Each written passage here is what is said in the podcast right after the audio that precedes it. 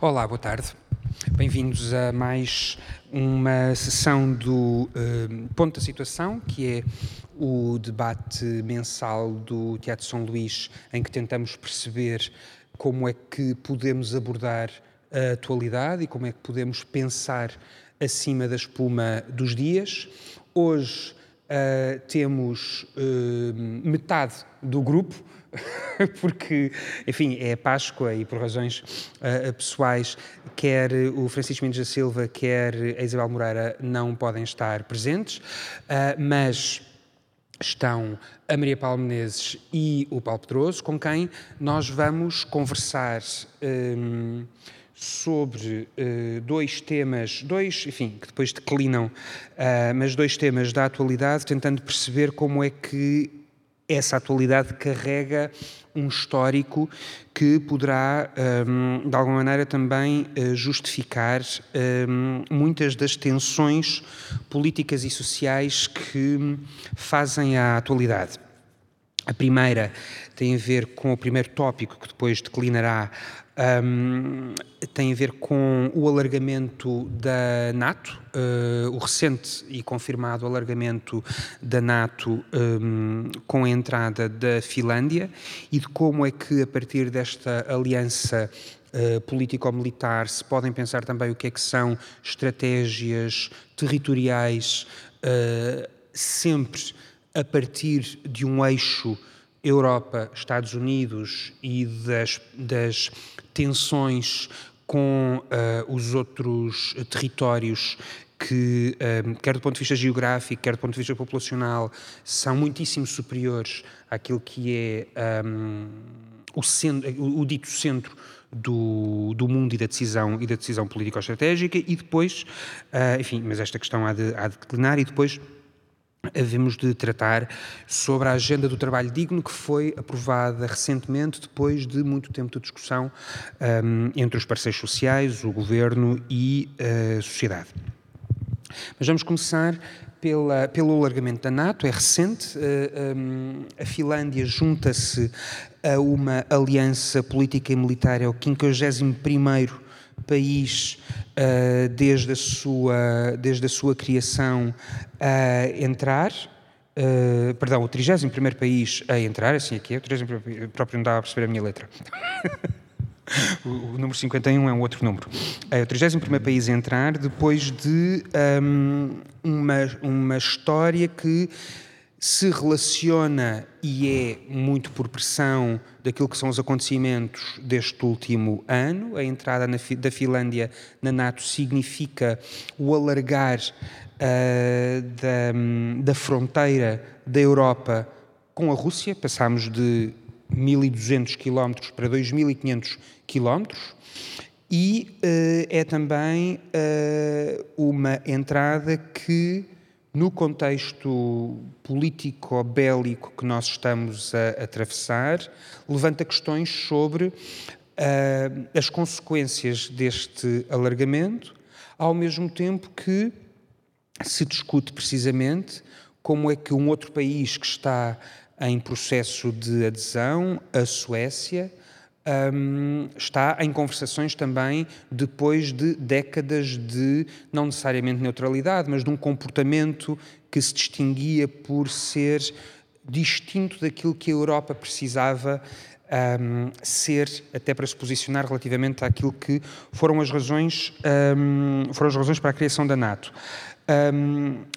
Portugal é membro da NATO desde 1949 Estávamos ainda no rescaldo da, da Segunda Guerra Mundial, estávamos em plena ditadura. Portugal apresentava-se como um país muito maior do que aquilo que era, na verdade, porque o, ainda tinha colónias e, portanto, um, era muito diferente a sua situação, a sua situação uh, daquela que é hoje, naturalmente, e aquela que depois, desde há, desde há quase 50 anos, um, o define e, sobretudo, uh, esta, esta adesão uh, decorre, uh, coincidentemente, a oficialização da entrada da Finlândia ocorre nos mesmos dias em que a Rússia que é a pressão principal para se ter acelerado este processo de adesão, está a presidir ao Conselho de Segurança das Nações Unidas. Portanto, na presidência rotativa uh, que as Nações Unidas têm, portanto, a Rússia é uh, um dos cinco países membros permanentes do Conselho de Segurança, as presidências são rotativas e um, calha agora, neste mês, à Rússia, precisamente uh, depois de, há quase um ano, ter presidido ao Conselho de Segurança, na mesma altura em que havia um avanço da Rússia para a Ucrânia e, portanto, uh, ao mesmo tempo em que era, um, enfim, peão e, peão e vilão num, mesmo, num mesmo tabuleiro. Enfim, mas não vieram aqui para me ouvir, na verdade.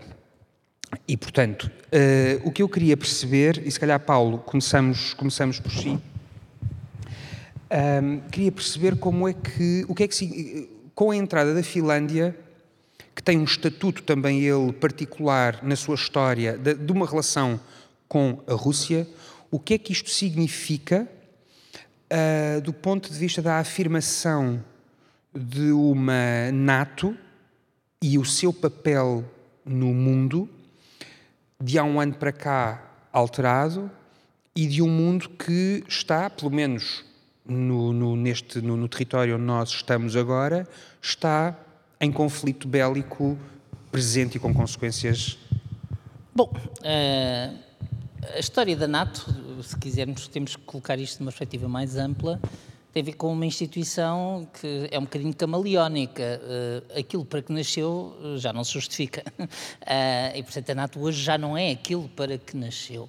Portanto, a NATO, como, como o Tiago disse, nasce no contexto da Guerra Fria, nasce num uh, contexto ainda de fixação móvel das fronteiras da Europa Ocidental e da esfera soviética uh, no centro e leste europeu, uh, em que há aspectos que às vezes nos esquecemos, como por exemplo um, o facto que a Áustria é o único país que foi ocupado pelo Exército Vermelho, que depois acaba nesse processo por ficar do lado ocidental. E julgo que no contexto da primeira NATO, chamemos-lhe assim, a Finlândia e a Suécia, mas sobretudo a Finlândia, fez um juízo que responde, parece-me, a uma pergunta, vamos ver isto do puro egoísmo dos interesses nacionais, que são compreensíveis, que é uh, o que é que nos garante mais a paz e a integridade territorial?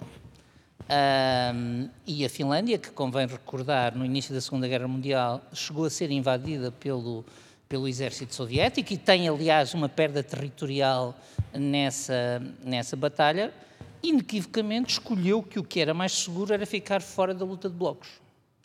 Uh, e essa é a doutrina que a Finlândia teve durante toda a Guerra Fria, uh, primeiro por esta decisão, mas depois até tornando-se um agente ativo do diálogo entre os blocos. Uh, uma das coisas que é muito importante no processo, do, no início do processo do, da diminuição da tensão política entre blocos é a famosa Ata de Helsínquia, uh, que é uh, um processo que uh, tem muito a ver com a criação de uma ordem de paz no contexto, no contexto da, da Guerra Fria.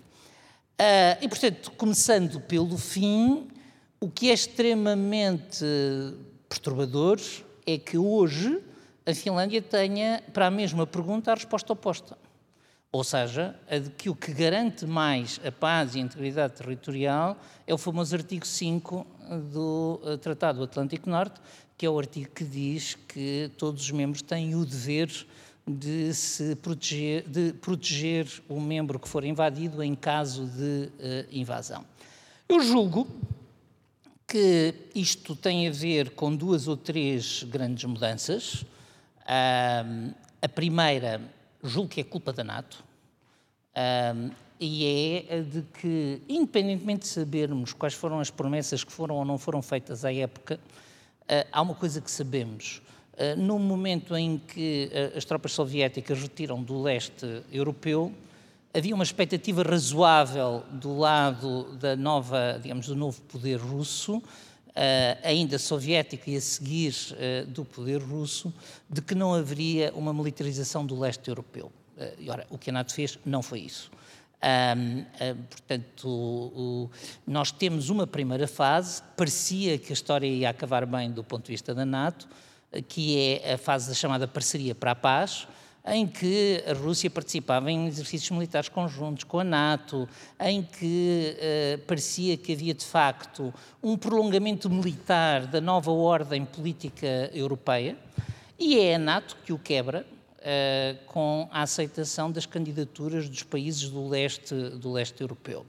E, porque, isso uma, porque, isso era uma, pergunta que era um argumento que eu queria uh, tentar perceber se, neste contexto em particular e com a entrada da Finlândia e depois da Lituânia, da Letónia, da Estónia, da Polónia, ou seja, se de facto a leitura que se pode fazer é efetivamente uma segunda morte dessa ideia de império soviético que sobra completamente e que, portanto, a tensão e a resistência. Segunda morte é bastante. Exato, enfim, já houve várias, mas enfim. mas é assim, mas eu, eu penso que. Uh, eu vou só tentar situar historicamente e depois podemos discutir. Portanto, assim, de facto, há um dado objetivo. Uh, a expectativa da não, da não militarização do centro-leste europeu é o Ocidente que a quebra. Eu vivi na Roménia e posso dizer que os romenos eh, tinham uma atitude eh, muito positiva, ou seja, quase davam mais importância, ou melhor, davam mais importância a ter entrado na NATO do que na União Europeia. E, portanto, havia um sentimento de que uh, seria sempre uma soberania limitada se não tivesse um guarda-chuva militar ocidental.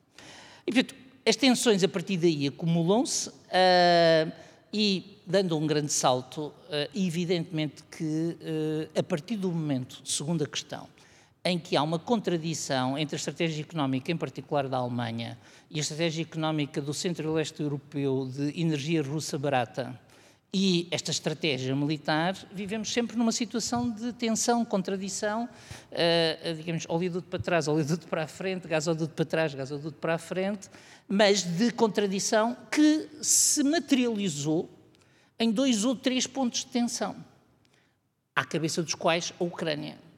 Uh, e, portanto, objetivamente, a Ucrânia decide, num processo que não é pacífico internamente, mas que é um processo popular, decide procurar autonomizar-se da esfera de influência russa, o que é muito mal visto pelos russos, e o que é visto na altura com distância pelo Ocidente. Uh, portanto, com distância porque não entram na União Europeia, porque não entram na NATO, apesar dos americanos quererem que, uh, entrasse, que entrasse na NATO. E, portanto, o segundo grande ponto de condensação aqui é uh, a questão da Ucrânia e como é que o Ocidente e a Rússia veem a questão da Ucrânia, que parecem ver de um modo muito clássico de geopolítica da área de influência. Uh, e eu estou convencido, trago isto para a Finlândia, porque estou convencido que isto agrava o pensamento da Finlândia, porque a Ucrânia não, digamos, no fundo, não conseguiu, em circunstâncias que poderiam ter algum paralelismo, garantir a sua integridade uh, territorial. E, portanto, não querendo monopolizar, e vamos voltar a isso de certeza, portanto, eu penso que o que nós viramos é uma nova página, e essa nova página implica que há um conflito geoestratégico tradicional, puro, entre duas áreas de influência e um conjunto de países que ficam no meio, que estão em situação difícil, a Geórgia, a, digamos, a Moldávia em particular, a, a propósito das pressões sobre uma das suas regiões, e a Ucrânia, e é nesse ordenamento que a militarização pareceu aos finlandeses e aos suecos mais segura que a estratégia pacifista. Agora podemos discutir porquê. O, Maria Paula, o, esta, o Paulo estava agora aqui a falar desta, de uma estratégia, de uma estratégia pacifista, mas que se sustenta numa, num permanente, num permanente debate sobre como é que a guerra pode ser evitada uh, e quando não é evitada, como é que ela pode ser um, conduzida. Estamos a falar de um país que, uh, segundo um levantamento agora recente que foi, que foi citado no, no, no Jornal Público, é o quarto país do mundo com mais tropas reservistas, que tem as Forças Armadas com a segunda maior força militar da Europa, com o maior espaço de artilharia naval do mundo, um dos maiores, e de repente a sua adesão à NATO acontece também com uma resistência grande da parte do uh, presidente turco,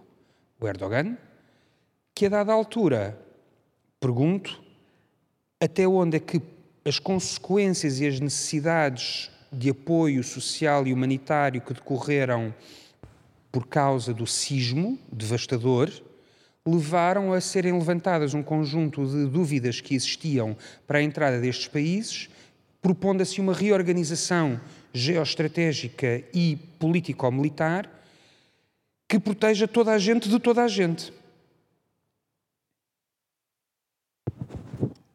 Então, eu vou, eu vou, falar a partir do meu cantinho, que é o outro lado do mundo. Um, a NATO, de facto, sempre ativou o artigo 5. E é por ter ativado o artigo 5 que havia miragens franceses a, a atuar em Moçambique durante a guerra colonial, uh, que havia armas norte-americanas e que havia adidos militares espanhóis.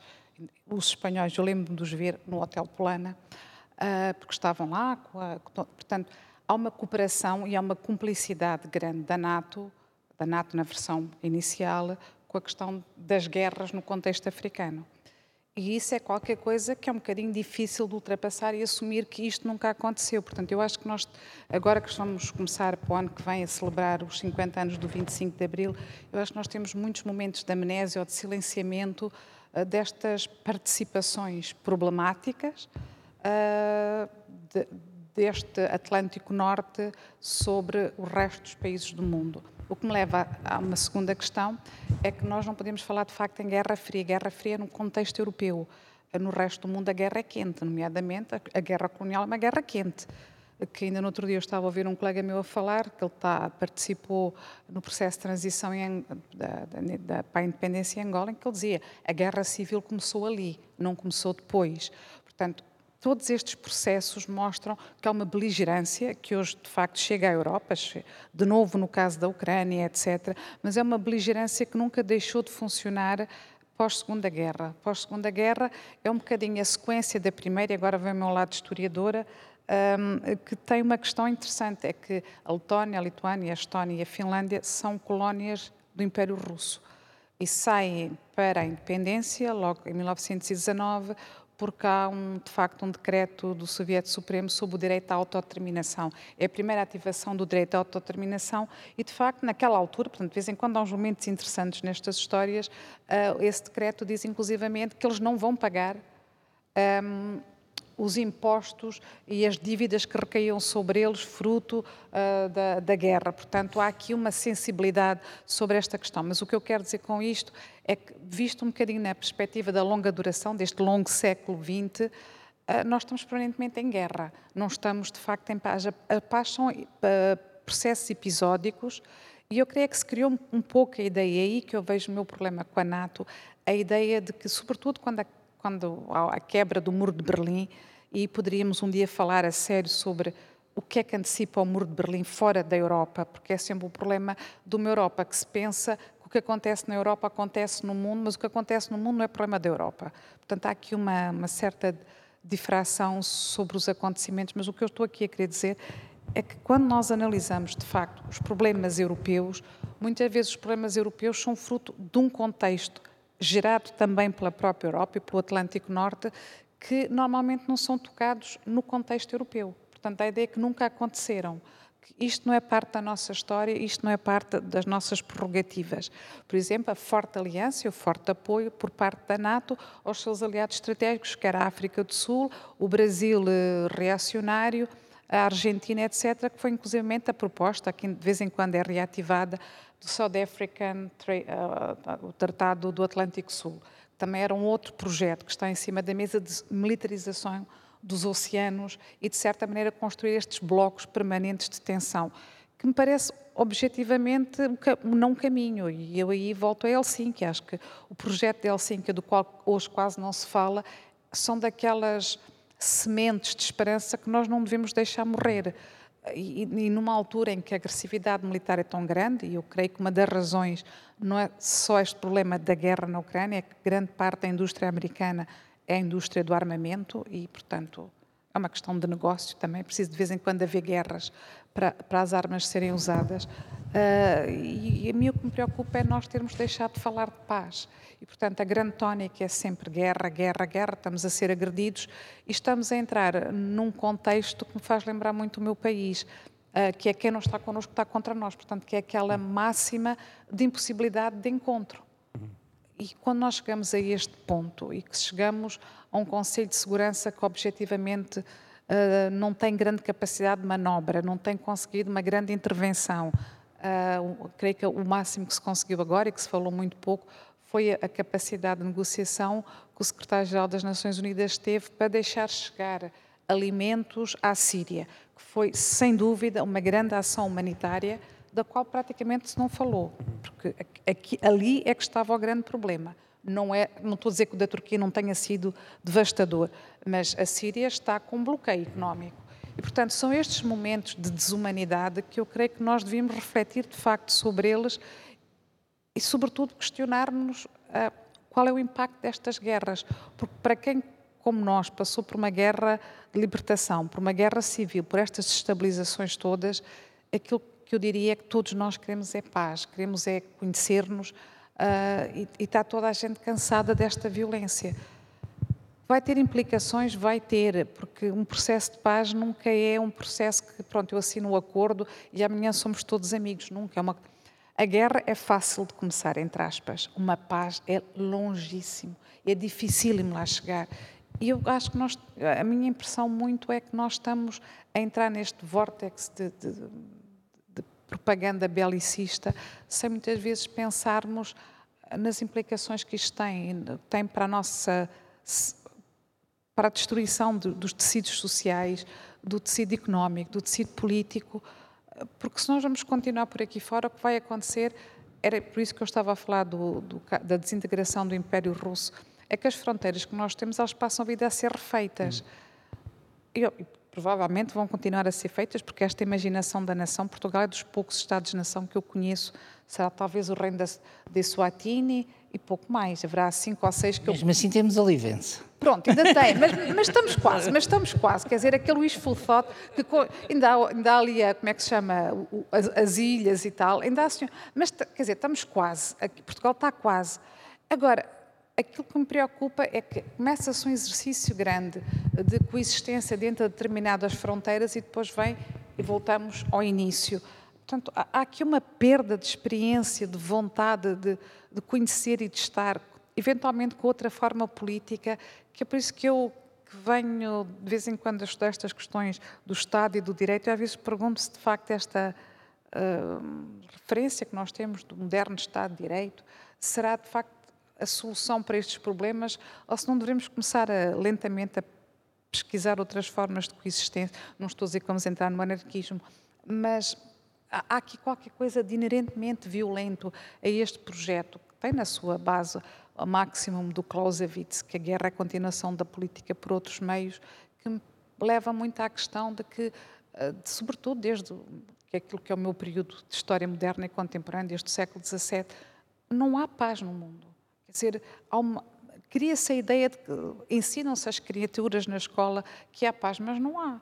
Aliás, uh, eh, um, não sei se é uh, uma, uma versão já trabalhada para melhor poder corresponder aos problemas de semântica que as segundas ou terceiras ou quartas gerações de NATO que hoje possam existir, mas na verdade a própria NATO não se descreve um, numa, na dialética entre guerra e paz, mas diz precisamente, né, como, como principal objetivo da sua, da sua ação, o desenvolvimento de poder militar para realizar operações de gestão de crises.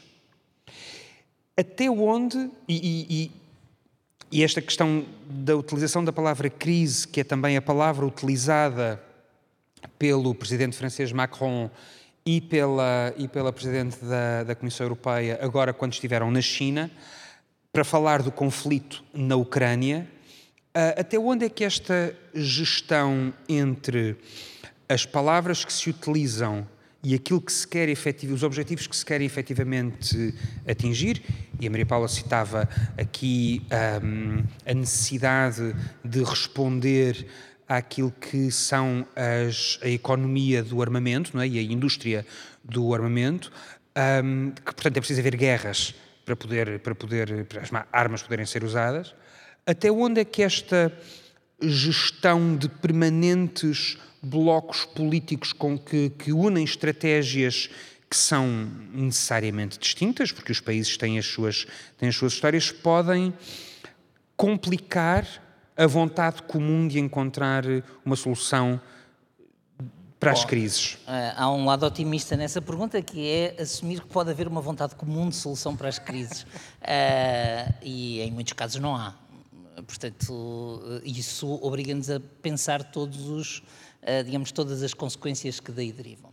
Há uma coisa que teve, que foi muito importante, que é a construção, eh, em particular depois da Segunda Guerra Mundial, mas que de facto começou muito antes, e começou no fim da Primeira Guerra Mundial, de uma ordem multilateral que pusesse alguma ordem, nomeadamente nesta questão do Estado-nação, e que no fundo dissesse, nós temos que ter algumas garantias de que as fronteiras da nação não são definidas pela relação de forças. Ora bem, é aqui que esta crise, do meu ponto de vista, é mais problemática, mais desafiante para o mundo. Uh, porque uh, por trás da semântica, uh, não há, portanto, a Rússia não declarou guerra à Ucrânia, ou seja, do ponto de vista do direito internacional não há uma guerra, há aquela operação militar especial, digamos, que implica que no fundo não há um conjunto de proteções jurídicas, até do país invadido, que o conceito de guerra hoje, digamos, de guerra regulada, chamemos-lhe assim, uh, implicaria. Uh, não há, uh, do ponto de vista da, portanto, da intervenção internacional, o que há não é uma intervenção de um organismo multilateral de nenhum tipo, nem da NATO, o que não quer dizer que não estejam lá todos os países da NATO, é outra conversa. quer dizer, portanto, o, o que está aqui a acontecer, desse ponto de vista, é que a NATO para já, é absolutamente incapaz de gerir esta crise. Seja, a NATO não é um instrumento de gestão desta crise por enquanto, e, e ainda bem, provavelmente, mas não é. Uh, de algum modo, o que nós temos é a Finlândia e a Suécia a pensarem na NATO como instrumento de gestão de crises potenciais uh, futuras.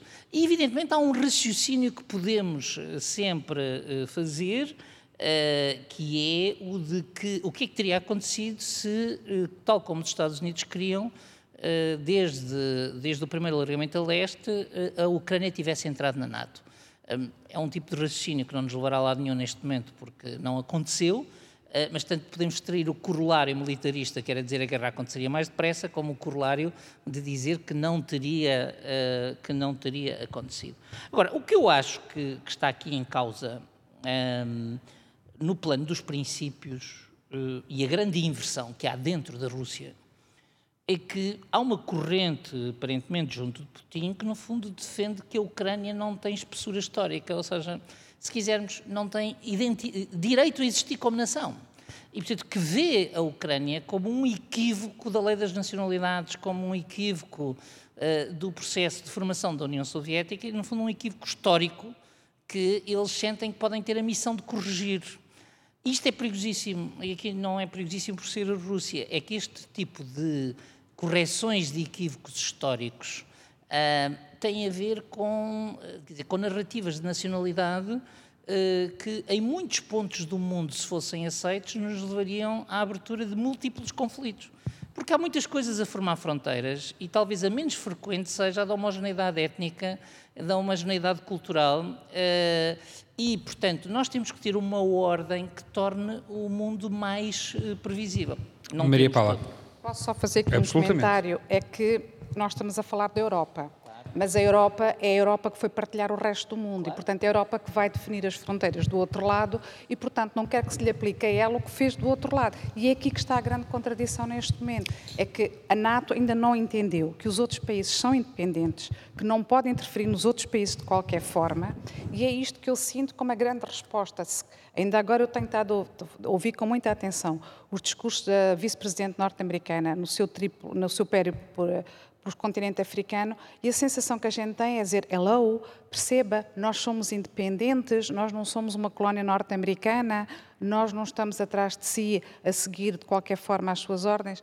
Porque há aqui um desejo, neste momento, eu não sei se vocês sabem, há uma, quer dizer, uh, 56 país africano é a Alemanha, que é onde está baseada a Africom, portanto, que é a base militar norte-americana que gera a questão africana. E, portanto, todos os problemas... E que está sediada na Alemanha. Na Alemanha, portanto, é o que a gente diz, é o 56 país africano.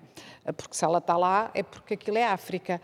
E então temos aqui um problema, é que nenhum país africano quer ter a Africom lá, lá instalada, mas sobretudo qual é a missão da Africom? A Africom tem por missão ser a porta de intervenção dos Estados Unidos em África, económica, política, etc. Portanto, é militarização total. E é esta parte que me está a preocupar, e estou de acordo com o Paulo nesta questão, é esta doutrina de militarização e de não haver uma uma reflexão profunda. Bem, tudo bem, então nós temos estas fronteiras, vamos lá entender-nos e não vamos provocar o vizinho.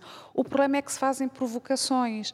E, por exemplo, a separação entre o Sudão do Norte e o Sudão do Sul é uma provocação instigada pelos Estados Unidos, que de repente tem uma, como é que se chama, um castelo de cartas, não é assim que se diz, um jogo dominó, que vai Chad, vai não sei o quê, que vai acabar na República Centro-Africana. Portanto, estas intervenções sobre países terceiros tem implicações gravíssimas no status quo político global. E é aí que nós temos que começar a ter muita atenção. É que qualquer desequilíbrio nesta ordem muito periclitante global tem implicações em todo o mundo. Já não tem implicações, não fica lá no cantinho do Tuvalu. Não, é, é, como a, a, lei do caos. A borboleta, quando bate as asas no Japão, pode haver, pode resultar num tsunami do outro então, lado. E isso está a acontecer. Então, nesse aspecto, que importância é que tem esta coincidência do alargamento, à NATO, do alargamento da NATO um, corresponder uh, a uma consciência da Finlândia e da Suécia uh, relativamente àquilo que é uma tentativa de regresso a um poder russo face a uma Europa frágil, partida sem o Reino Unido uh, dentro da comunidade europeia. O que é que significa? Que tensões e que alertas é que um, podem ser e devem ser tidos em uh, chamados, chamados à atenção e tidos em conta com esta coincidência da Rússia presidir ao Conselho de Segurança? Enfim, é um formalismo do qual o secretário-geral já veio dizer que não podem fazer nada do ponto de vista legal que se percebe que não encontra, ou seja, percebe-se que não, não existem mecanismos jurídicos formais que o evitem. Mas se não existem mecanismos jurídicos... E ainda bem, ainda bem, porque só isso é que nos garante a paz desde a Segunda Guerra Mundial. É que às vezes, desculpa interromper, hum. mas às vezes falamos disso como se, ah, e se pudéssemos evitar? Se pudéssemos evitar, a ONU não servia para nada. Uhum. Ah, porque... Uh... Portanto, estas são as consequências do... O preço a pagar pela é o preço paz. a pagar. Quer dizer, mesmo esta periclitante também, porque há uma coisa que temos de ter consciência. A ONU é feita com a relação de forças da Segunda Guerra Mundial. Nós hoje podemos, e muita gente defende uma reforma do Conselho de Segurança, mas a reforma do Conselho de Segurança uh, nunca foi feita e, portanto, mantém-se nos equilíbrios geoestratégicos depois da Segunda Guerra Mundial. E um, um desses princípios é que as grandes potências mundiais aceitam partilhar o poder e aceitam-se como parceiros iguais. Daí todas terem direito de veto. Podemos até dizer que algumas dessas grandes potências, se calhar nem eram grandes potências em 1945, mas o acordo a que se chegou Sim. é que todas têm direito de veto e todas têm este poder rotativo. É evidente que isso tem como consequência, que é o ato de presidir em si não tem nenhuma consequência política. Bom, não tem nenhuma consequência política e ainda assim a Rússia conseguiu, das duas vezes em que no último ano e meio presidiu ao Conselho de Segurança, vetar uma recomendação de condenação da invasão, e da invasão à Ucrânia. Vezes quiser. Vetou. e vetará uh, é? quantas vezes quiser. Importância política formal, se calhar, não tem, mas tem uma mas, mas produz consequências, mas não seja porque as guerras não são só feitas do ponto de vista bélico. Claro, são económicas, são informáticas, são. Pela mesma razão e têm consequências reais, não é? Os Estados Unidos nunca conseguiram ter apoio das Nações Unidas para as suas guerras no Iraque. Hum. Esse, ao mesmo tempo, também desculpa que não, os Estados Unidos passam a vida a vetar as resoluções das Nações Unidas em relação à acusação a Israel de, portanto, dos ataques sobre a Palestina. Portanto, nós temos, eu, eu acho que o que está aqui a faltar muitas vezes, sobretudo na Europa, é o contraditório. Hum. Nós conseguimos perceber a complexidade de lutas que estão neste momento em jogo nas Nações Unidas e no mundo.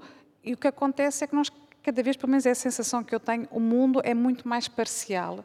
É um, é um mundo feito à imagem e semelhança quase que da NATO, aquilo que nós conversamos aqui na Europa numa certa Europa, e portanto, porque para mim a Rússia ainda é Europa, porque eles são todos brancos, mas pronto, isto é uma, uma representação diferente minha, porque para a Turquia também são brancos, portanto, somos por aqui ali a, a margem da Ásia um bocadinho só mais... Só a Eurásia, somos pronto, por aí só a Eurásia, é? Quer dizer, não há... É, mas, a, mas a mim aquilo que me preocupa exatamente é esse ponto, hum. Dizer, de que é que nós estamos aqui a falar, hum. porque é que nós estamos muito aborrecidos eh, com determinadas forças e não com outras, porque de facto é quando eles nas Nações Unidas chegam a acordo e vetam, de facto, têm um acordo comum, foi isso que permitiu, por exemplo, a transição na África do Sul. Claro. Foi isso que permitiu que Timor tivesse o, o referendo. Quer dizer, é, é, são esses momentos que eu creio que a gente, são as partes positivas que nós deveríamos estar neste momento a dar como exemplo de que é possível chegar-se a acordo negociando em lugar de estarmos sempre a, incitar este espírito belicista, e é isso que me preocupa.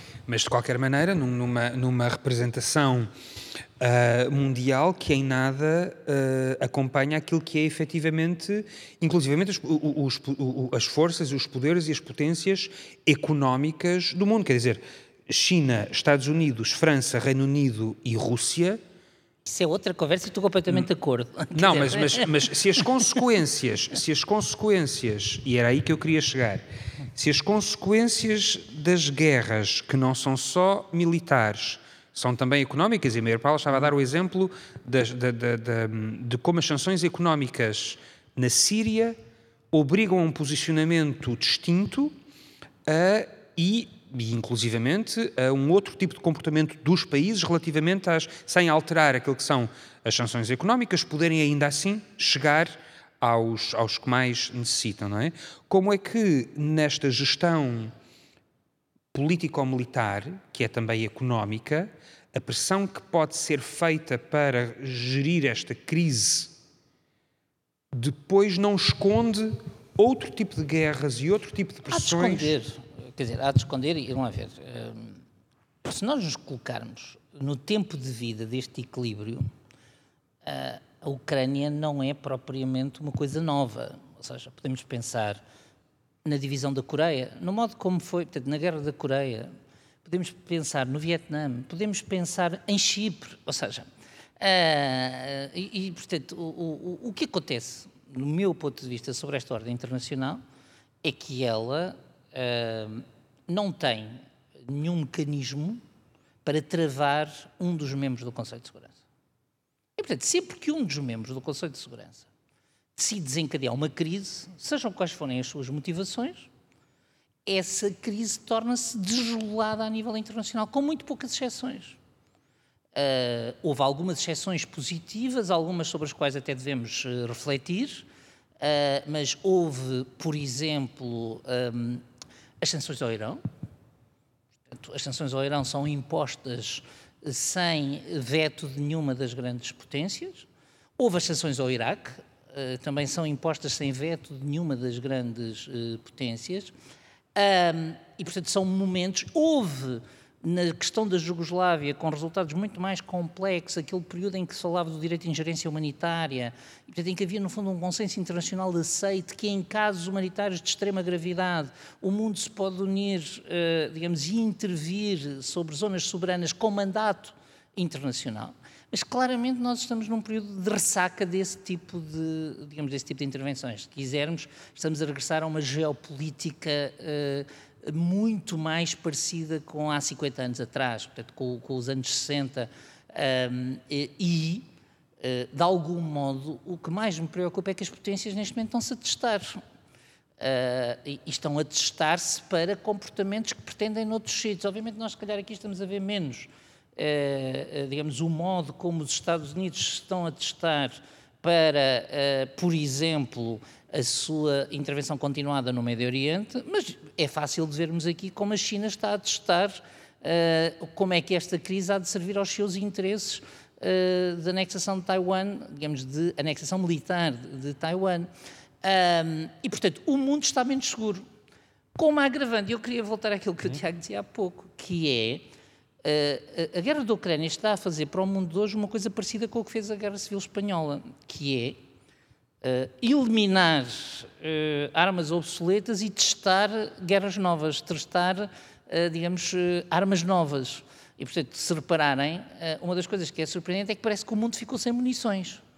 O que é um bocado louco pensar como é que um ano de guerra na Ucrânia pode acabar com as munições a nível mundial. Se repararem, a NATO livrou-se do, do, do, equipamento soviético que tinha. Todos estes países da NATO que entraram tinham tanques, tinham MiGs, tinham aviões MiGs, tinham tanques eh, soviéticos, etc. No fundo, estão a encaminhá-los para a Ucrânia. Estão... Isto é uma grande oportunidade económica para a indústria do armamento, ao mesmo tempo que se estão a testar novas técnicas. Uh, não há NATO na Ucrânia, mas há uh, drones turcos, portanto, os famosos Bayraktars, Uh, portanto, há drones turcos, há guerra digital. Fala-se muito pouco dessa dimensão digital, mas de facto a Ucrânia não foi desativada nas primeiras semanas porque aconteceu algo que os russos não esperavam, que é a internet por satélite do, do Elon Musk. Uh, porque eles desativaram tudo aquilo que conheciam naquele período. Tudo isto para dizer que, sim, o mundo está mais inseguro, está mais unilateral, e uma das coisas que é extremamente perigosa, e aí temos que ter receio da impotência que o atual Estado-Geral das Nações Unidas tem, ou que o sistema tem, não é, não é a pessoa do Estado-Geral, é que, eh, no fundo, as potências estão a reganhar força para agirem de modo imperialista.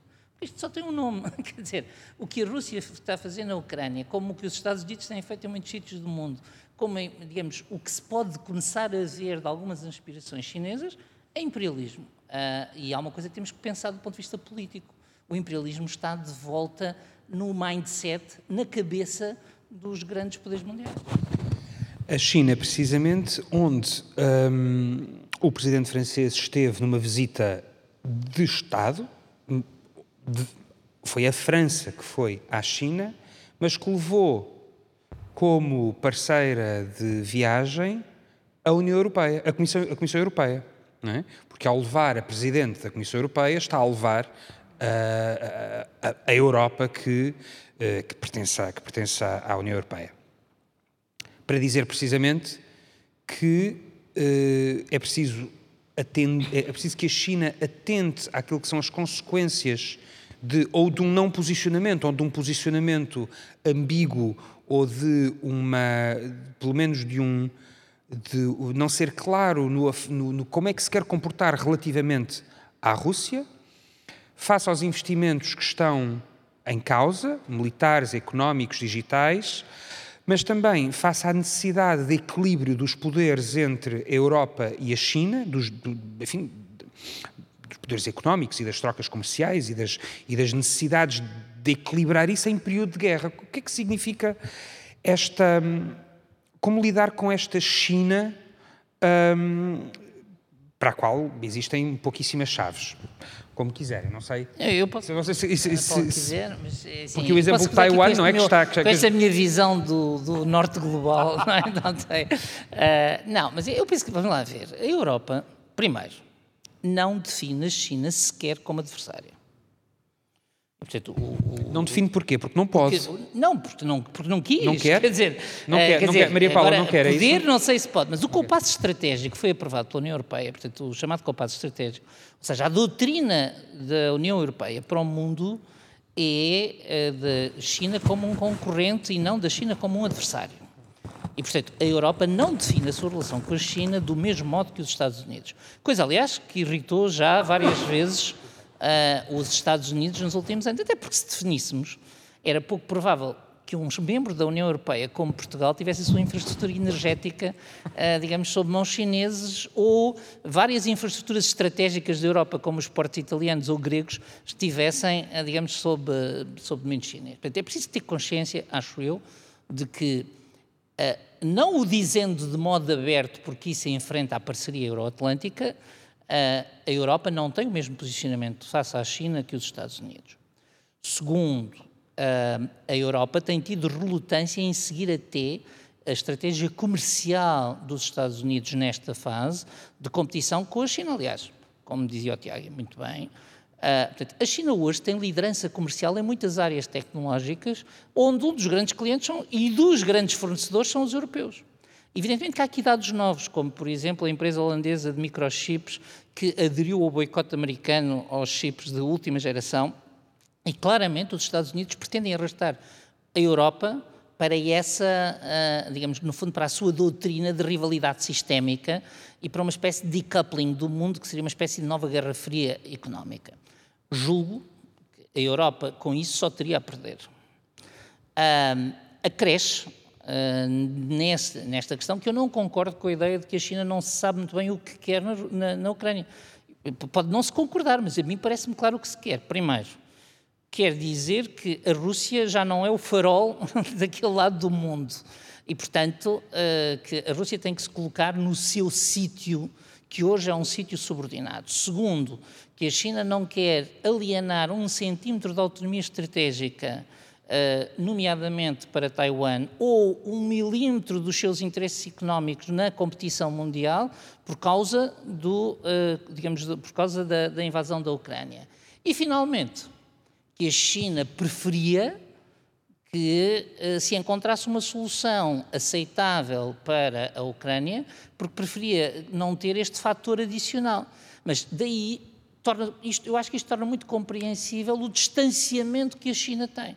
E é desse ponto de vista curioso que, depois do fim, porque uh, não acabou só o Pacto de Varsóvia, também acabou o movimento não alinhados, mas é muito curioso que a China tem sido capaz, e talvez a Ana Paula saiba muito mais disto que eu, de arrastar para este posicionamento cada vez mais países uh, que não são abertamente do Bloco Ocidental. E, portanto, pense-se no Brasil à cabeça, não é? Quer dizer, portanto, o, o, discurso de Lula, que também vai à China, só não foi porque teve uma pneumonia, salvo não é? Portanto, portanto, uh, portanto veja-se a importância que Lula dá às relações diplomáticas com a China e o modo como uh, se posiciona face à Ucrânia. Maria Paula. Posso só acrescentar aqui, que eu acho que há aqui três ou quatro elementos adicionais. Do ponto de vista económico, neste momento, o grande parceiro económico em África é a China. Deixou, obviamente, os países europeus perderam o barco uh, e os Estados Unidos também. Portanto, esta presença da vice-presidente norte-americana e esta presença permanente das cimeiras Estados Unidos-África, ela ainda agora houve em novembro nos Estados Unidos, isto é uma tentativa dos Estados Unidos arranjar um, regimentar um, um novo acordo com o continente, mas, como eu dizia, enquanto que a China está naquela parceria estratégica em que diz, pronto, nós entramos nos negócios, mas entramos como igual e não impomos condições, Uh, o caso dos Estados Unidos e da Europa impõe condições. Portanto, se nós não estamos de acordo com, nós retiramos o financiamento. Portanto, estas intervenções, que são complicadas, uh, levaram a que houvesse um realinhamento. Uh, em relação à questão dos não alinhados, eu tenho uma perspectiva um bocadinho diferente. Eu acho que os não alinhados continuaram e estão neste momento a ressurgir de outra forma, com uma Expliquem outra... só o que é que são os não alinhados. O movimento dos não alinhados é um movimento que surge em Bandung em 55, uh, ah, que não são nem pró-soviéticos nem pró-americanos. Portanto, nem é para o primeiro mundo, nem é o segundo mundo, eles são orgulhosamente o terceiro mundo e para o qual se vai juntar a, alguns anos depois também a Jugoslávia, e é aí que nós vemos a emergência da tal não alinhados, no sentido em que não renegamos aquilo que são as nossas heranças, mas procuramos uma alternativa a outra. Portanto, nem o capitalismo desenfreado, nem o regime férreo do, do regime soviético. E é esta parte que eu acho que, com o fim da, do, do equilíbrio bilateral, os Estados Unidos pensou, e aí vem o Fukuyama, o fim da história, pronto, agora isto é tudo uma economia liberal, e eu creio que é a partir daí que se começaram a desenvolver toda uma série de leituras equivocadas sobre o que é que estava a acontecer no mundo. Por exemplo, esta questão da guerra, Uh, antes dela vem uma, há uma série de, de, de, trabalhos de colegas, sobretudo de ciência política norte-americanos, a defender o retorno do colonialismo, mas a defendê-lo, o, o Kagan, etc., mas assim, descontraídamente, porque aqueles países não se governam, em alguns casos nós vemos a questão da, dos Estados frágeis, quer dizer, é um eufemismo, mas há, não é um problema de dizer que em situações extremas, como foi o caso da Jugoslávia, dizer, pronto, nós temos o direito de intervir porque eles têm recursos e não os sabem usar. Quer dizer, voltamos ao que tinha acontecido no, nos anos 80 e 90 do século XIX. Portanto, este é um, uma ideia muito conservadora, imperialista, que está dentro dos Estados Unidos e que a Rússia também a tem. Estes são os dois, entre estes dois países. E eu creio que eles estão a levar consigo outros países atrás. Portanto, e vamos a ver se a China não está a começar a ter. Pois é isso que eu estou a dizer. É que nós vemos outros países atrás, hum. vemos. por exemplo, a Turquia com grandes interesses económicos na Guiné-Bissau, com uma base em Djibouti. Quer dizer, a gente Em todo o sabe... leste da África, que inclui Moçambique, aliás. Mas ali é económico. Agora, é... o problema é que ela está a fazer uma base em Djibouti, sim, sim, tem sim, toda a gente tem lá bases, menos que a única Portugal ainda não tem, mas quase toda a gente tem. A China tem, a Turquia tem, os Estados Unidos têm, portanto a França tem. É assim, está na moda ter bases em Djibouti porque aquilo é um, é um sítio ideal para depois ter ligações para o, para o Próximo Oriente. Mas são estes elementos que me começam a preocupar, porque nós não estamos de facto a ver estes realinhamentos e, por exemplo, do ponto de vista militar, ah, desde que começaram, e isso é parte que eu conheço, desde que começaram ah, no início do século XXI os problemas com os roubos de petroleiros, portanto, ah, no, os, os, petroleiros, 80% do petróleo do mundo passa pelo canal de Moçambique, portanto, entre Madagascar e Moçambique. E começou todo um processo que eu acho muito interessante de hijacking de, desses, desses barcos, portanto, pirataria. E nessa altura houve um acordo entre a Índia, a África do Sul e, já, e a Turquia e mais um outro país, são quatro, acho que é a Malásia, de criar uma frota para fazer a segurança daquela região. Portanto, nós estamos a ter aqui outros agrupamentos regionais aos quais não estamos a prestar atenção, que fazem exercícios militares, por exemplo, a própria CPLP faz exercícios militares com o Brasil, com Moçambique, com Angola, e cria capacidade para, se for necessário, intervir. Portanto, nós temos um mundo militar multipolar em funcionamento, com depois outras associações, mas deixou de ser aquela ideia de que existe os Estados Unidos e a Europa como um bocadinho os polícias do mundo. Não há outros, há outros agentes, há outros atores. E quando nós chegamos a esta questão dos não alinhados, dentro dos não alinhados, que é um bloco que me parece que a grande. Uh, perspectiva que sai é que, por amor de Deus, vamos lá para a paz porque isto não, não nos vai servir a ninguém, eu creio que vai ter outras implicações à la longa. Eu tenho estado a ler com atenção a documentação que está a sair, por exemplo, da União Africana, e a decisão é nós não podemos depender mais do trigo europeu, nós temos de produzir autonomamente. Ou seja, isto é um rombo nos mercados europeus. Mas, mas precisamente, não sei se o Paulo queria acrescentar alguma coisa, porque precisamente hum, esta, esta outra visão que a União Africana uh, propõe na sua relação com a União Europeia, uh, patente, enfim, daquilo que são os resultados da última cimeira, precisamente feita no início, enfim, coincidentemente com, com o início da guerra, não é? portanto ela foi feita em fevereiro, fevereiro, março de 2022, em que uh, apontava para, uma, para um cumprimento de um conjunto de objetivos uh, inscritos na Agenda 2030, mas sobretudo já com outro quadro um, de 2036, não é? em que havia uma vontade de conseguir rever aquilo que era uma política de investimento público alicerçada numa, numa, numa captação de investimento privado sem olhar à nacionalidade do dinheiro, com vista a por exigência dos próprios países africanos, com vista a encontrar soluções que melhor correspondessem às necessidades dos países africanos e não dos interesses dos países europeus, que África, se a utilizarmos como, como exemplo agregador, pode falar, e para utilizar aquela expressão eh, que os norte-americanos gostam muito de dizer, se nós ligarmos para a Europa, quem é que atende o telefone, que África, quem é que está a liderar e com que objetivos é que esta liderança está a ser feita para poder ser um contrapeso face àquilo que são estas falências e estas reorganizações muitíssimo frágeis no Atlântico Norte. Eu diria que não há uma, um, como é que se chama, um eleitor uh, único, portanto há ali várias. Acho que tem havido um jogo interessante de pôr de utilizar as contradições entre os europeus, e aí estou a incluir a Rússia, uh, para tentar tirar dividendos, mas aquilo que me está a preocupar, sobretudo no contexto africano, é a penetração brutal da China, praticamente sem capacidade de competição. Eles tinham todo aquele projeto, têm todo o projeto de fazer a ligação até ao Zimbábue, uh, por uh, canais de satélite, através de por exemplo, criação de bancos de informação, só que os bancos de informação estão na China, não estão. Portanto, eles criam as ligações, mas a informação fica armazenada na China. E a gente diz, mas lá voltamos outra vez a, a, perder a soberania, porque se houver um conflito, a nossa informação não está aqui, está ali. Eu creio que o único país neste momento que está, há dois que estão a pensar vagamente nisso, é o Senegal e creio que o Egito. Não há mais ninguém a pensar, por exemplo, a soberania dos dados que também é um problema, creio que aqui na Europa também é, porque grande parte dos dados não estão aqui, estão noutro contexto. Mas é uma questão que nós temos que começar a, a pensar que é uma realidade neste momento e, portanto, está, está, a criar desconforto. Então, o que é que nós vamos fazer com isto?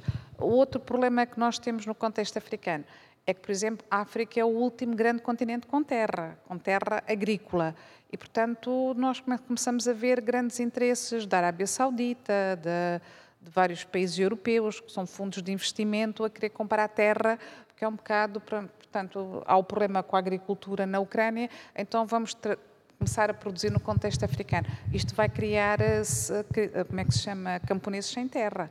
Portanto, nós temos de ter aqui um bocado de cuidado nestas análises, porque qualquer pequeno destes problemas gera outros problemas. E eu diria que no contexto africano o impacto do Covid tem sido brutal, da Covid e da guerra, porque os preços estão a subir em flecha uh, da, da, gasolina, dos transportes, da alimentação. E eu, a semana passada, estava a olhar com atenção para os materiais e, portanto, eh, há revoltas no Quênia, há revoltas em Moçambique, há revoltas na África do Sul, há revoltas no Senegal, há revoltas em Angola. Portanto, e podia continuar por aqui. Estão revoltas na Argélia, estão na Mauritânia. Portanto, é um continente que tem muita gente jovem, como falámos no último encontro, e que não há emprego e não há grande expectativa de uma vida estável à la longa. Portanto, isto vai ter. Não é um problema deles querem vir para a Europa. Nós nem, de migra, nem de migração entre os países. Há muita migração, mas o, o problema mantém-se. E, portanto, nós não estamos a conseguir dar resposta aos nossos próprios problemas. E o resultado está a ser esta instabilidade grande que está a ser gerida também politicamente por várias forças em presença. E a, diferentes, e a diferentes velocidades, imagino, porque se a Arábia Saudita, se o norte da África é completamente distinto do interior e, da, da, e do sul, não é? onde existe um outro tipo de relações, até mesmo com, uh, com os países europeus e com, e com a Rússia, e com a China e com os Estados Unidos, os interesses não podem ser partilhados, não é? Pois não, não podem, mas periodicamente há alianças feitas de formas que a gente às vezes nem pensa que elas seriam possíveis.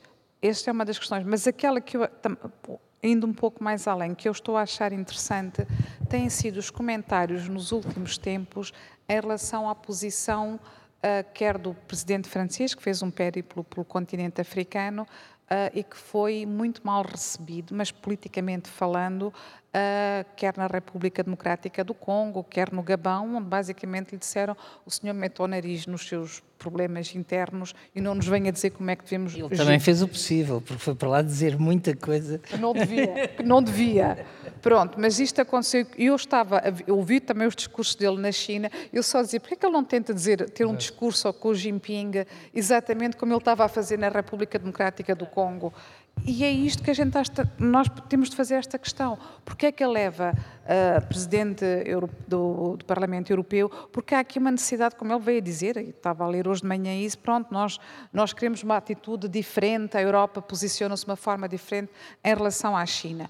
Mas aquilo que eu leio é dizer, nós estamos aqui os dois numa rivalidade, porque nós queremos os mercados africanos e os recursos africanos. Vamos lá aqui acertar numa plataforma entre nós. Paulo, e para encerrarmos este assunto? Eu penso que a África, eh, África é claramente um continente neste momento sob uma ameaça acrescida, porque nós estamos a viver uh, duas coisas que em conjunto são péssimas no imediato para a África. Primeiro, uh, uma procura acima do que existe, da disponibilidade que existe de produtos alimentares, que tem uma consequência no agravamento dos preços, que afeta a África muito mais que outros continentes, não apenas porque é uma população jovem, mas também porque é uma população uh, em que o custo dos alimentos é mais importante no, digamos, no próprio nível de vida. Uh, e, portanto, a dependência dos cereais, uh, dos cereais do leste europeu, aliás, antecipou-se que pudesse provocar crises de fome mesmo uh, em certas zonas da África. Sim, sim, e portanto, e chegou, a, e, e, portanto, chegou a acontecer.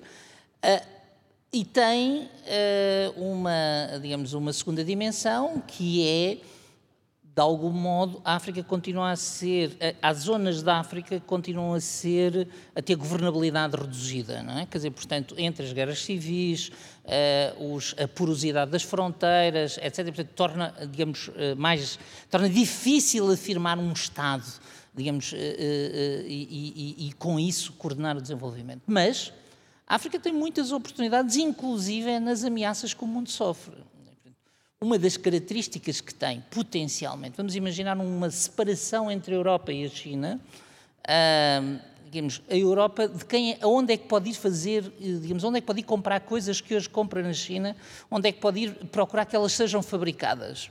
Muito provavelmente em África, quer dizer, começando pelos medicamentos e acabando no vestuário. No vestuário, aliás, já se nota, portanto, o surgimento de vários países que têm, eh, digamos, indústria do vestuário.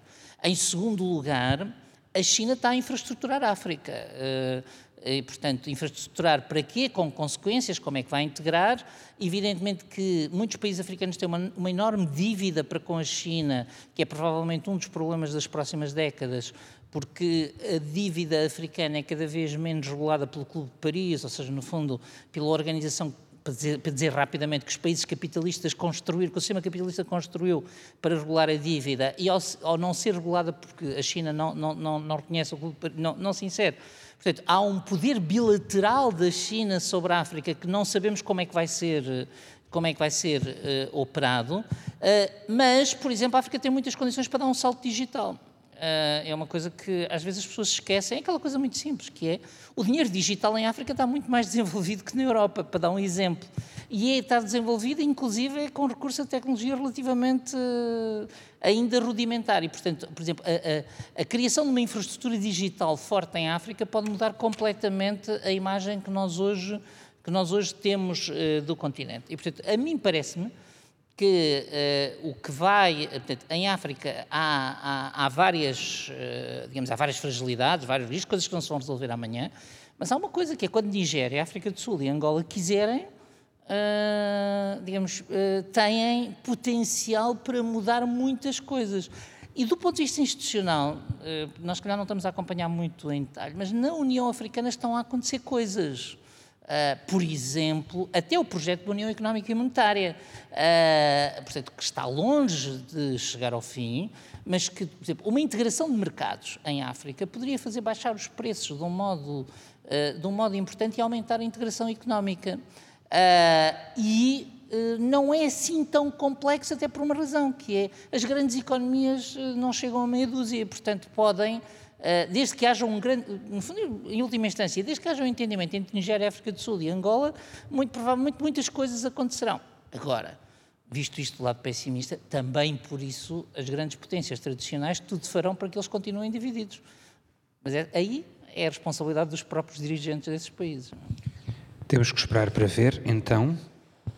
Passamos ao segundo tema, um, que, que, que, que, propusemos, um, que de alguma maneira uh, pode ter algumas pontos com aquilo que são, uh, quer a precarização, uh, temos falado muito, muito disso aqui, a precarização de, para as novas gerações, as, as, as, condições de fixação, as condições de fixação das famílias nos territórios, aquilo que são, aquilo que é a dignidade um, da vida, eh, enfim, da vida das suas condições, das suas condições sociais um, e, sobretudo, como é que depois isso afeta aqueles que são os mais pobres dos mais pobres uh, e que muitas vezes são uh, os invisíveis que permitem que um, o mercado de trabalho funcione, ou aquilo que se chama mercado de trabalho possa ter uma força e possam os números contrariar a realidade que nós vemos nas ruas todos os dias. Recentemente foi aprovado, depois de bastante tempo de discussão, a agenda do trabalho digno, não sem uh, ter sido feito praticamente o pleno da esquerda do PCP aos patrões criticarem com argumentos distintos as mesmas, as mesmas propostas, mas contudo, depois de vários meses de discussão, depois de mais de 300 propostas de alteração, foram depois do Presidente da República ter promulgado, avisando que provavelmente os resultados vão ser o contrário daquilo que está a ser previsto e desejado. São apresentadas pelo menos 70 medidas fixas, que depois naturalmente têm outras medidas mais pequenas trabalhando em escalas, em escalas distintas, no combate à precariedade, para a valorização dos salários, na criação de condições para a melhoria do equilíbrio entre a vida pessoal, profissional e familiar, no reforço dos mecanismos de fiscalização, nomeadamente, e a Maria Paula voltou a sublinhar, tema que tem vindo recorrentemente a, a, a, a estas conversas, do cruzamento dos dados para a detecção para a detecção mais eficaz de situações irregulares, tudo isto num contexto em que já não é o salário mínimo que se aproxima do salário médio, é o salário médio que se parece cada vez mais com o salário mínimo, com um primeiro-ministro que diz que os sindicalizados do Partido Socialista deviam exigir dentro das empresas uma alteração das suas condições salariais, ao mesmo tempo que existem manifestações nas ruas dentro dos próprios funcionários públicos que são aqueles que são sempre os primeiros a serem aumentados, mas o que é e para que é que serve e porque é que é importante, com todos os seus defeitos, esta agenda para o trabalho digno? Na minha Paulo. visão, podemos começar. Bom, isto faz-me um bocadinho lembrar, estávamos aqui a falar antes sobre a física, de repente nós viemos do macro para o. Portanto, mudámos de escala do ponto de vista físico a, um, uma intensidade que eu não sei se consigo reposicionar. Mas, eh, vejamos, a agenda do trabalho digno não é uma ruptura paradigmática. Quer dizer, não, não é uma... uma ruptura paradigmática. Portanto, não aconteceu uma mudança de paradigma nas relações de trabalho em Portugal. E eu acho que isso justifica um pouco as críticas à esquerda e à direita, porque, uh, feliz ou infelizmente, na minha opinião, infelizmente, mas uh, há uh, em Portugal setores de opinião que gostariam de mudar o nosso paradigma do direito de trabalho. Nós mantemos um paradigma do direito de trabalho que assenta em dizer que o trabalhador é uma parte fraca e que deve ser especialmente protegido. E há cada vez mais civilistas no direito do trabalho que, no fundo, vêm dizer Uh, o direito do trabalho deve se parecer mais com qualquer outro direito contratual. As duas, os dois estão em pé de igualdade e, portanto, não há que ter uma, uma proteção especial. O trabalhador sabe o que é que lhe interessa, os trabalhadores já não são os do século XIX, já não são semi-analfabetos, já têm até interesse em saltar de umas coisas para outras, em ter mobilidade, etc. E, portanto, esta agenda é uma agenda dentro do nosso paradigma do direito do trabalho. É uma agenda que os temas em que é talvez mais ousada são temas que ainda são marginais. Não quer dizer que não venham a ser muito importantes a seguir, nomeadamente a questão das plataformas, digamos, dos trabalhadores das plataformas, eh, porque a plataformização é algo que nós temos que prevenir agora ou que regular agora, mas que, evidentemente, quando nós discutimos os trabalhadores das plataformas em Portugal, quem nos está a ouvir não está a pensar em ter atores que encontram trabalho através de plataformas, ainda estamos a pensar nas plataformas das, eh, digamos, das pizzas. Mas aquilo que nós assistimos no mundo é que as plataformas serão aquelas que nos trarão os dentistas, os médicos, os enfermeiros. Portanto, haverá uma há um, eh, uma tendência de uma potencial plataformização de muitas profissões uh, e o direito do trabalho uh, não está uh, preparado para, digamos, para esta profunda relação e foi uma grande oportunidade para esta alteração e os liberais viram aqui uma grande oportunidade. Porque se os trabalhadores das plataformas forem entendidos como trabalhadores independentes, no fundo, o que há é um consumidor, um prestador de serviços e uma plataforma que intermedia um e outro, então não há entidade patronal e, portanto, há todas as condições para ter o sonho, eh, digamos, eh, liberal do, da, da, igualdade de contratos. Um, e eu acho que o governo esteve muito bem em, uh, digamos, em, em procurar limitar isso e regular isso. Do mesmo modo, eu penso que há duas ou, outra, duas ou três outras mudanças que vão no sentido de proteger os direitos coletivos dos trabalhadores. Nomeadamente, deixou de haver um entorce uh, que havia desde 2003 na nossa lei do trabalho, que é de que uma parte pode unilateralmente, podia unilateralmente declarar, digamos, a, a, a caducidade de uma convenção coletiva de trabalho e uh, isso tornar-se num processo inevitável, digamos, se houvesse um fim capé da parte. Agora passa a haver uma uh, arbitragem necessária, ou seja, passa a haver um momento, um, um momento de arbitragem que, em última instância, digamos, pode uh, travar esse, esse movimento. Do mesmo forma, há aperfeiçoamentos de pormenor, embora possam não parecer assim tanto pormenor, como, por exemplo, quando o trabalhador é despedido, o acordo, o, o, o acordo não pode Portanto, não pode haver uma indenização inferior a 14 dias por cada, mês por cada ano de trabalho, quando até agora era 12, eh, era 12 dias, mas antes da troca eram 30. Quer dizer, ou seja, eu acho, eu acho que, aliás, esta medida pode sintetizar o que aconteceu houve um conjunto de recuos, como este 30 para 12 dias, que foram compensados, como esta compensação de 12 para 14, ou seja, não nos voltaram a pôr no sítio onde estávamos antes, mas são uma, uma inversão de, eh, de sentido. Uh, e aí, os, uh, uh, eu acho que isso justifica quer a oposição dos patrões, quer algum desinteresse de quem acha que as mudanças precisavam de ser muito mais fortes para serem efetivas. Mas muito no fim da discussão, acabou por acontecer um episódio que acho que vale a pena refletir do ponto de vista democrático, que é quando os patrões, portanto, quando as confederações empresariais apelam ao Presidente da República para que não promulgue porque o Parlamento mexe nas leis de modo não negociado na concertação. O que levanta um problema de legitimidade política. uh, e, uh, no meu espírito, a concertação é um elemento, mas eu assumo, fiz parte de um, de um, grupo de umas dezenas de pessoas que escreveu uma carta também ao Sr. Presidente da República no sentido oposto. Uh, portanto, a mim parece-me que a concertação social é importante para ter plataformas de diálogo entre os parceiros sociais e o governo, para tratar de matérias de autorregulação e para uh, tratar por acordo de matérias tem a ver com os direitos, mas nunca é, não tem a dignidade constitucional de poder definir qual é a margem de, de digamos, do, dos direitos laborais. Uh, e, portanto, não pode ser jogada esta legitimidade, chamemos neocorporativa, esta legitimidade do diálogo, contra a legitimidade democrática. E, portanto, o Parlamento é soberano uh, para uh, agir como entender.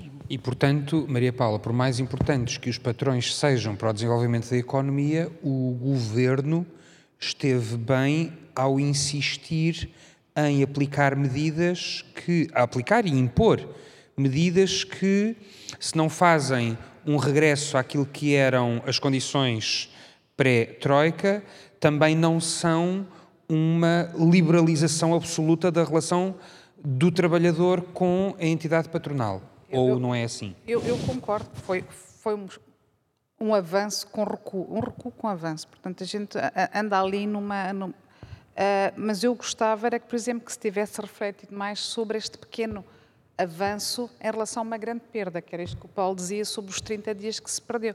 Porque tem, a, a, perda tem sido permanente e eu uh, estou a ficar um pouco perplexa, não é só esta questão do, da Confederação dos Patrões a dizer, mas então nós já temos aqui um acordo e como é que o Parlamento. Quer dizer, a veleidade de fazerem esse comentário, que é isso que me surpreende, num regime democrático em que a gente sabe que há os três pilares de governação e depois aparece um quarto, que eles já têm um, um espaço autónomo que, que governam.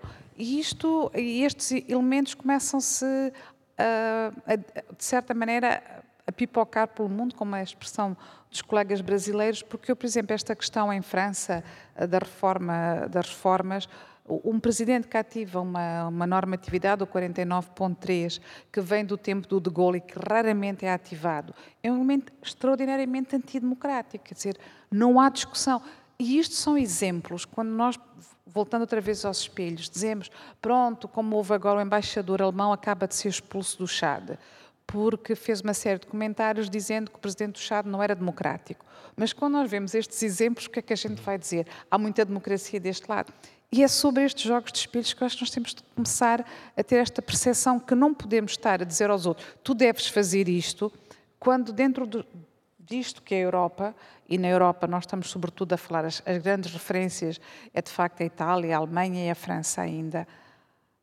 De facto, nós vemos na Itália o descalabro em que as, as desregulações estão, na França uma autoridade, um autoritarismo do 49.3 e a própria Alemanha achar que pode, através dos seus embaixadores, uh, questionar o que é que se está a passar em países terceiros, onde inclusive não tem grandes investimentos económicos. Portanto, há qualquer coisa que se está a passar uh, e que está, a sensação que eu tenho é que está a chegar à Europa, esta vaga de autocracia uh, que, pronto, ela lá fora aconteceu, foi se instalando e nesse sentido eu volto à questão de que é importante refletirmos sobre as perdas que têm acontecido desde a Troika uh, e, e, sobretudo, uh, uma questão que, apesar de se falar muito do trabalho digno, não é a questão apenas do trabalho, é da filosofia por trás do trabalho.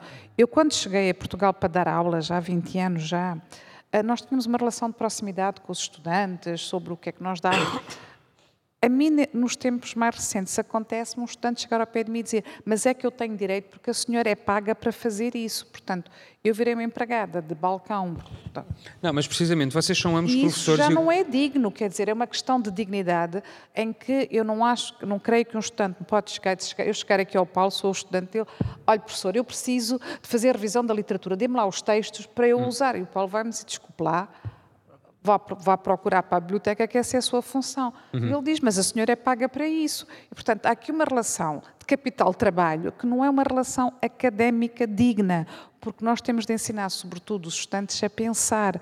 E isso está a ser erudido com esta filosofia que se está a instalar eh, das plataformas. Nós estamos, a, a universidade, qualquer dia, é uma plataforma em que se vamos buscar um professor, um professor, uma aula que é dada em Harvard, outra que é dada não sei aonde, e pronto, e, e somos é, todos é, vocês são, vocês são, ambos, vocês são ambos professores e em áreas que um, se complementam porque, porque, na verdade, trabalham a partir de pontos distintos para uma mesma valorização da relação do, da relação do indivíduo com a, com a, com a sociedade, mas um, gostava, gostava de tentar perceber se, por exemplo, esta ideia de que não há emprego, há trabalho e, portanto, a possibilidade de. as vantagens, no fundo, de se poder saltar.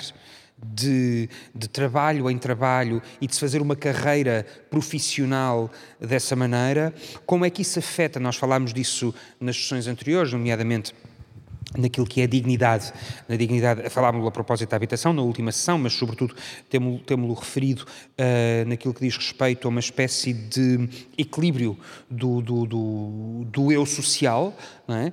um, como é que um, esta ideia do trabalhador visto como colaborador e visto como, já não como funcionário, mas como alguém que tem uma função de utilidade, um, pode, uh, pode contribuir e até onde é que, parecendo pouco progressista, ela é uma agenda conservadora porque conserva aquilo que ainda há, o resquício que ainda possa existir de um Estado social, uma proteção do, de, um, de, um, Estado que cuida é? e que cuida dos trabalhadores, como é que hum, para os estudantes uh, vocês, vocês entendem que estão a preparar para o mercado de trabalho, vocês entendem esta relação entre eh, trabalho, família e economia, entre mão de obra e resultados?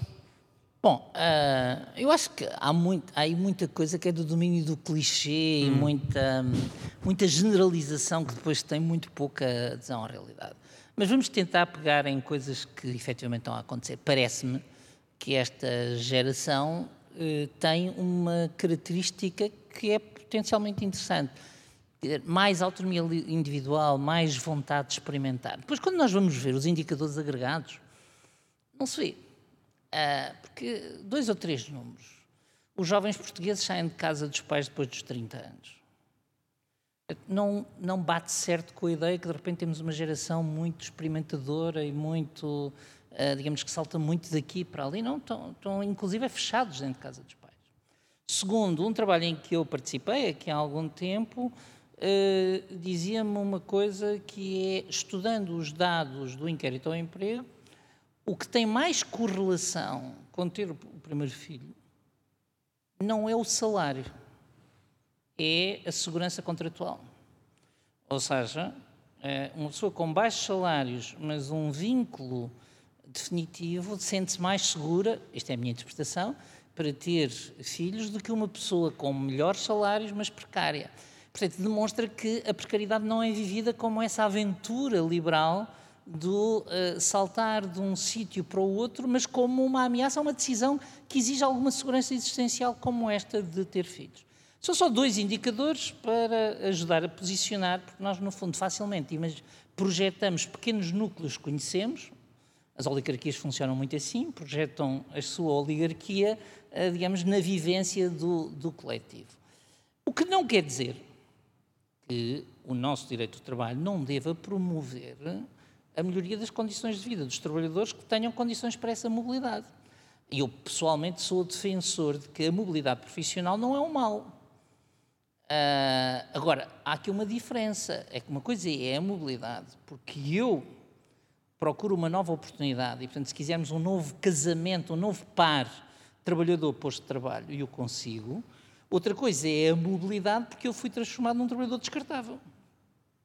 E, portanto, não é a mesma coisa. Só para pegar num exemplo, uh, para não pegar nos exemplos que nós pensamos logo.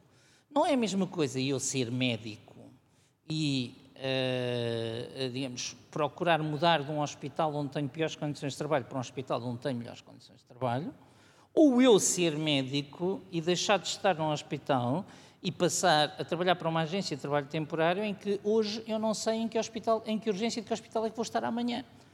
Ah, mesmo que eu tenha melhor salário, ah, eu estou, convencido que não há aqui um ganho de dignidade. E nós estamos aqui a misturar, a misturar tudo isto. Dito isto, o que é que nós estamos a acontecer? O que é que nós estamos a acompanhar? Nós estamos a acompanhar um movimento de, em duas direções. Eu não posso dizer que a nossa, assim, a nossa força de trabalho, se quiserem core, a nossa força de trabalho padrão, não está pior do que estava há 20 anos, não, está melhor. Uh, portanto, a nossa força de trabalho padrão está mais protegida, está mais bem paga, ou menos mal paga, conforme queiramos olhar para ela, tem mais garantias de, uh, de, uh, de, de, digamos, por exemplo, nos direitos parentais, etc, etc. Mas nós, ao mesmo tempo, temos uma grande massa desprotegida. E, portanto, temos um dualismo, os insiders-outsiders, uh, e, portanto, em que essa desproteção é muito visível. Coisas simples. Volto aos indicadores globais. Como é que os jovens em Portugal, digamos, estão nesse clima uh, que, se vê, que se diz de aspiração e depois o grupo etário mais pobre do país são as crianças. As crianças não vivem sozinhas, vivem com os pais. Quem são os pais? São os jovens adultos. E, portanto, eh, não pode, não bate certo que o nosso grupo etário mais pobre sejam as crianças, como não bate certo que metade dos desempregados sejam pobres. E, por exemplo, nós não temos, isto do meu ponto de vista demonstra, era talvez toda uma outra conversa, mas demonstra uma coisa. Qual é o sítio onde o nosso Estado Social mais falha? A mim parece-me claro, é na proteção dos jovens adultos. Porque o nosso familismo, pois há um palavrão que os sociólogos gostam, mas que é real, leva-nos a pensar que a velhice já é um direito social e o Estado tem que o proteger. A infância, dentro de certos limites, e a educação é um direito social e o Estado tem que o proteger. Mas as condições de vida dos jovens adultos são um assunto da família. E o Estado abstrai-se. E, portanto, o jovem, se vai estudar, tem que pagar propinas, se vai, pagar mestrado, se vai estudar no mestrado, tem que pagar propinas uh, gigantescas. Se vai trabalhar, pode trabalhar por baixos salários, porque tem o apoio da família que o vai, digamos que vai complementar esse rendimento. Se vai para o desemprego, esperamos que a família o apoie. E, no fundo, nós estamos a criar aqui um grupo, se quisermos ali entre os 20 e os 35 anos, de pessoas para quem o Estado Social é muito distante. O vínculo laboral típico da nossa legislação de trabalho não existe, a proteção no desemprego é baixa, eh, as prestações sociais eh, praticamente não existem, e esse grupo, ainda por cima, é estratégico, porque ao mesmo tempo dizemos que é a nossa geração melhor de sempre, e é um momento muito formador da consciência política, das ideologias, etc. E, portanto, isso leva a que estas pessoas sintam esta ordem coletiva de que estão a falar, eh, no fundo, para mim, não tem nada. Uh, e faz muito lembrar aquilo que, que o Guy Standing dizia do precariado, não é? Porque a certa altura eu não, não espero nada de nenhum coletivo, não me insiro em nenhum coletivo, nem espero nada do Estado. E eu acho que é este, este é o nosso maior problema, que ajuda a explicar porque é que são tantos os jovens que emigram nesta fase. E há pouco tempo o Rui Pena Pires divulgou um dado que me deixou atónito e sobre o qual vale a pena refletir. Nós falamos muito da baixa da fertilidade, mas o saldo migratório de portugueses todos os anos faz com que o efeito sobre a população seja tal qual seria se nascessem apenas metade das pessoas que nascem. Ou seja, nós todos os anos perdemos metade dos nascimentos em saldo migratório de portugueses. E, portanto, nós somos um país que, no fundo, abandonou o segmento etário que lhe pode dar mais futuro. E, para mim, esse é o grande desafio que temos pela frente. Maria Paula.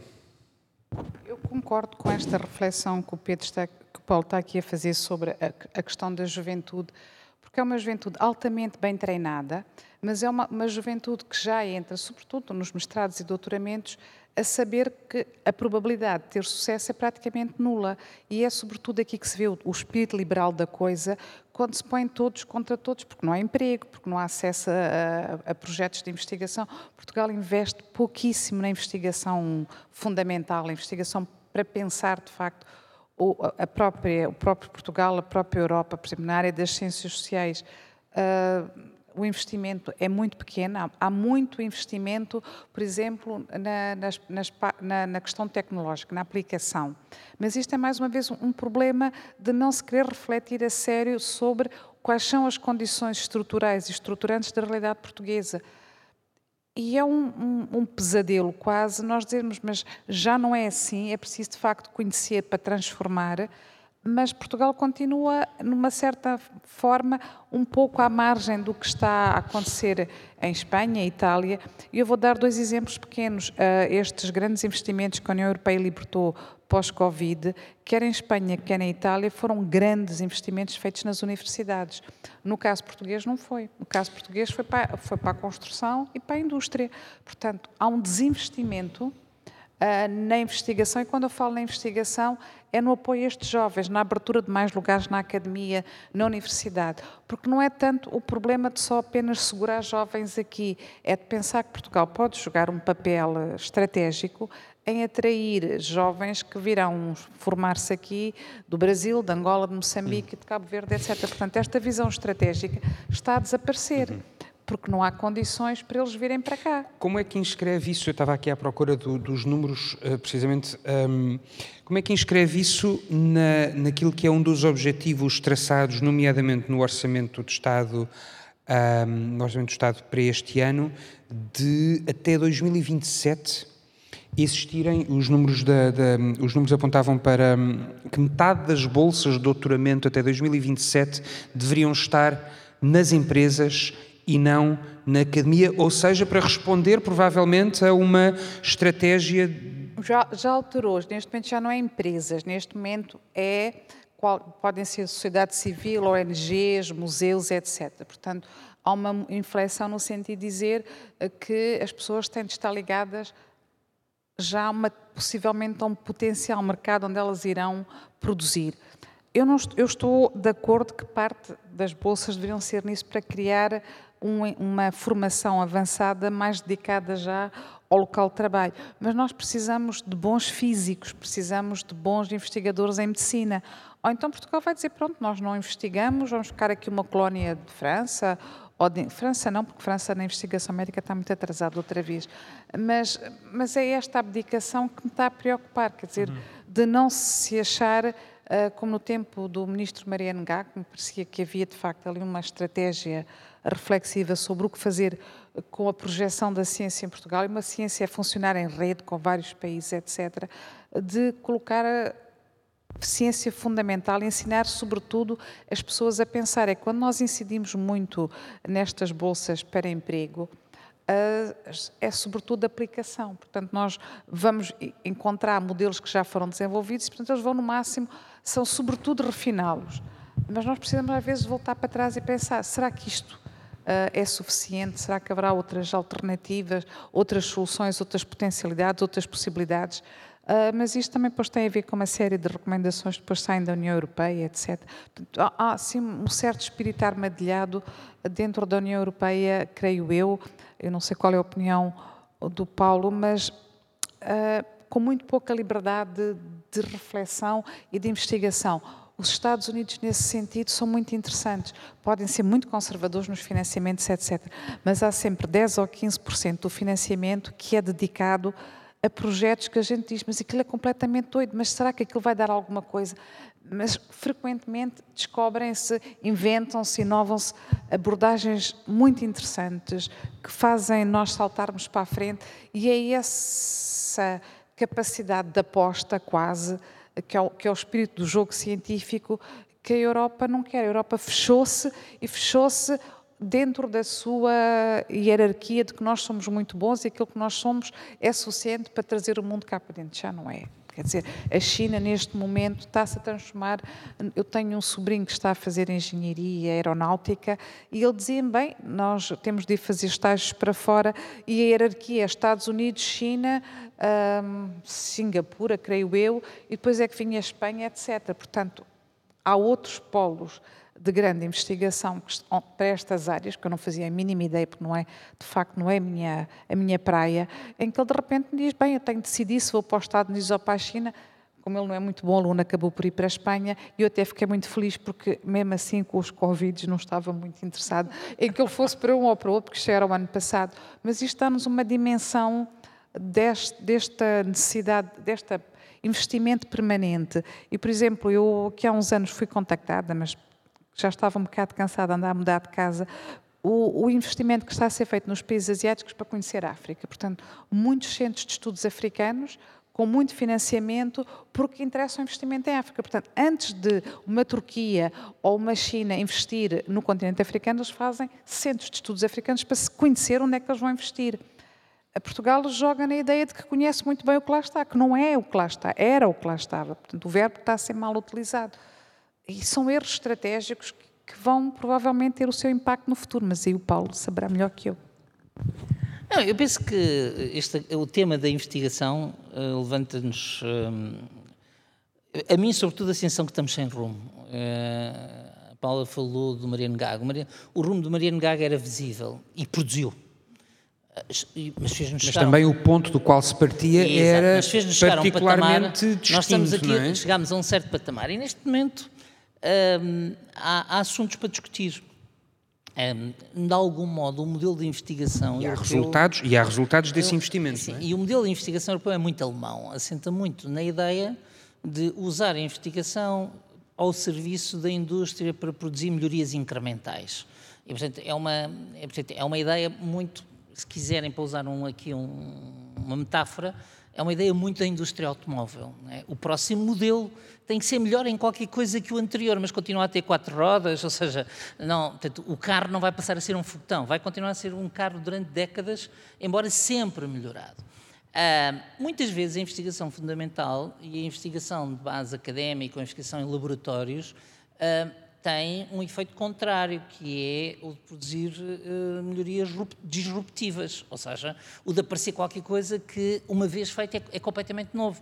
É sempre, se quiserem, o paradigma é o paradigma da Microsoft, ou da Google, ou da Apple, não é? a começarem numa garagem e a transformarem-se em, eh, digamos, em grandes potências mundiais no âmbito de projetos de doutoramento, que foi o caso da Google, é, eram dois projetos de doutoramento de dois estudantes que um dizia que fazia uma cópia da internet numa semana e outro que fazia um mas no, mas no que... caso português em que nós Agora, não temos não temos aparentemente provavelmente por por, por por todas estas razões que estão a apontar mas um, o sítio onde a agenda para o trabalho digno se coloca, e como o Paulo referia na primeira intervenção, é um lugar de proteção de coisas que são necessárias e evidentes como direitos de acompanhamento familiar, um, direitos parentais, um, direitos uh, relacionados com lutos, uh, em alguns dos casos, e depois coisas muito extraordinárias que são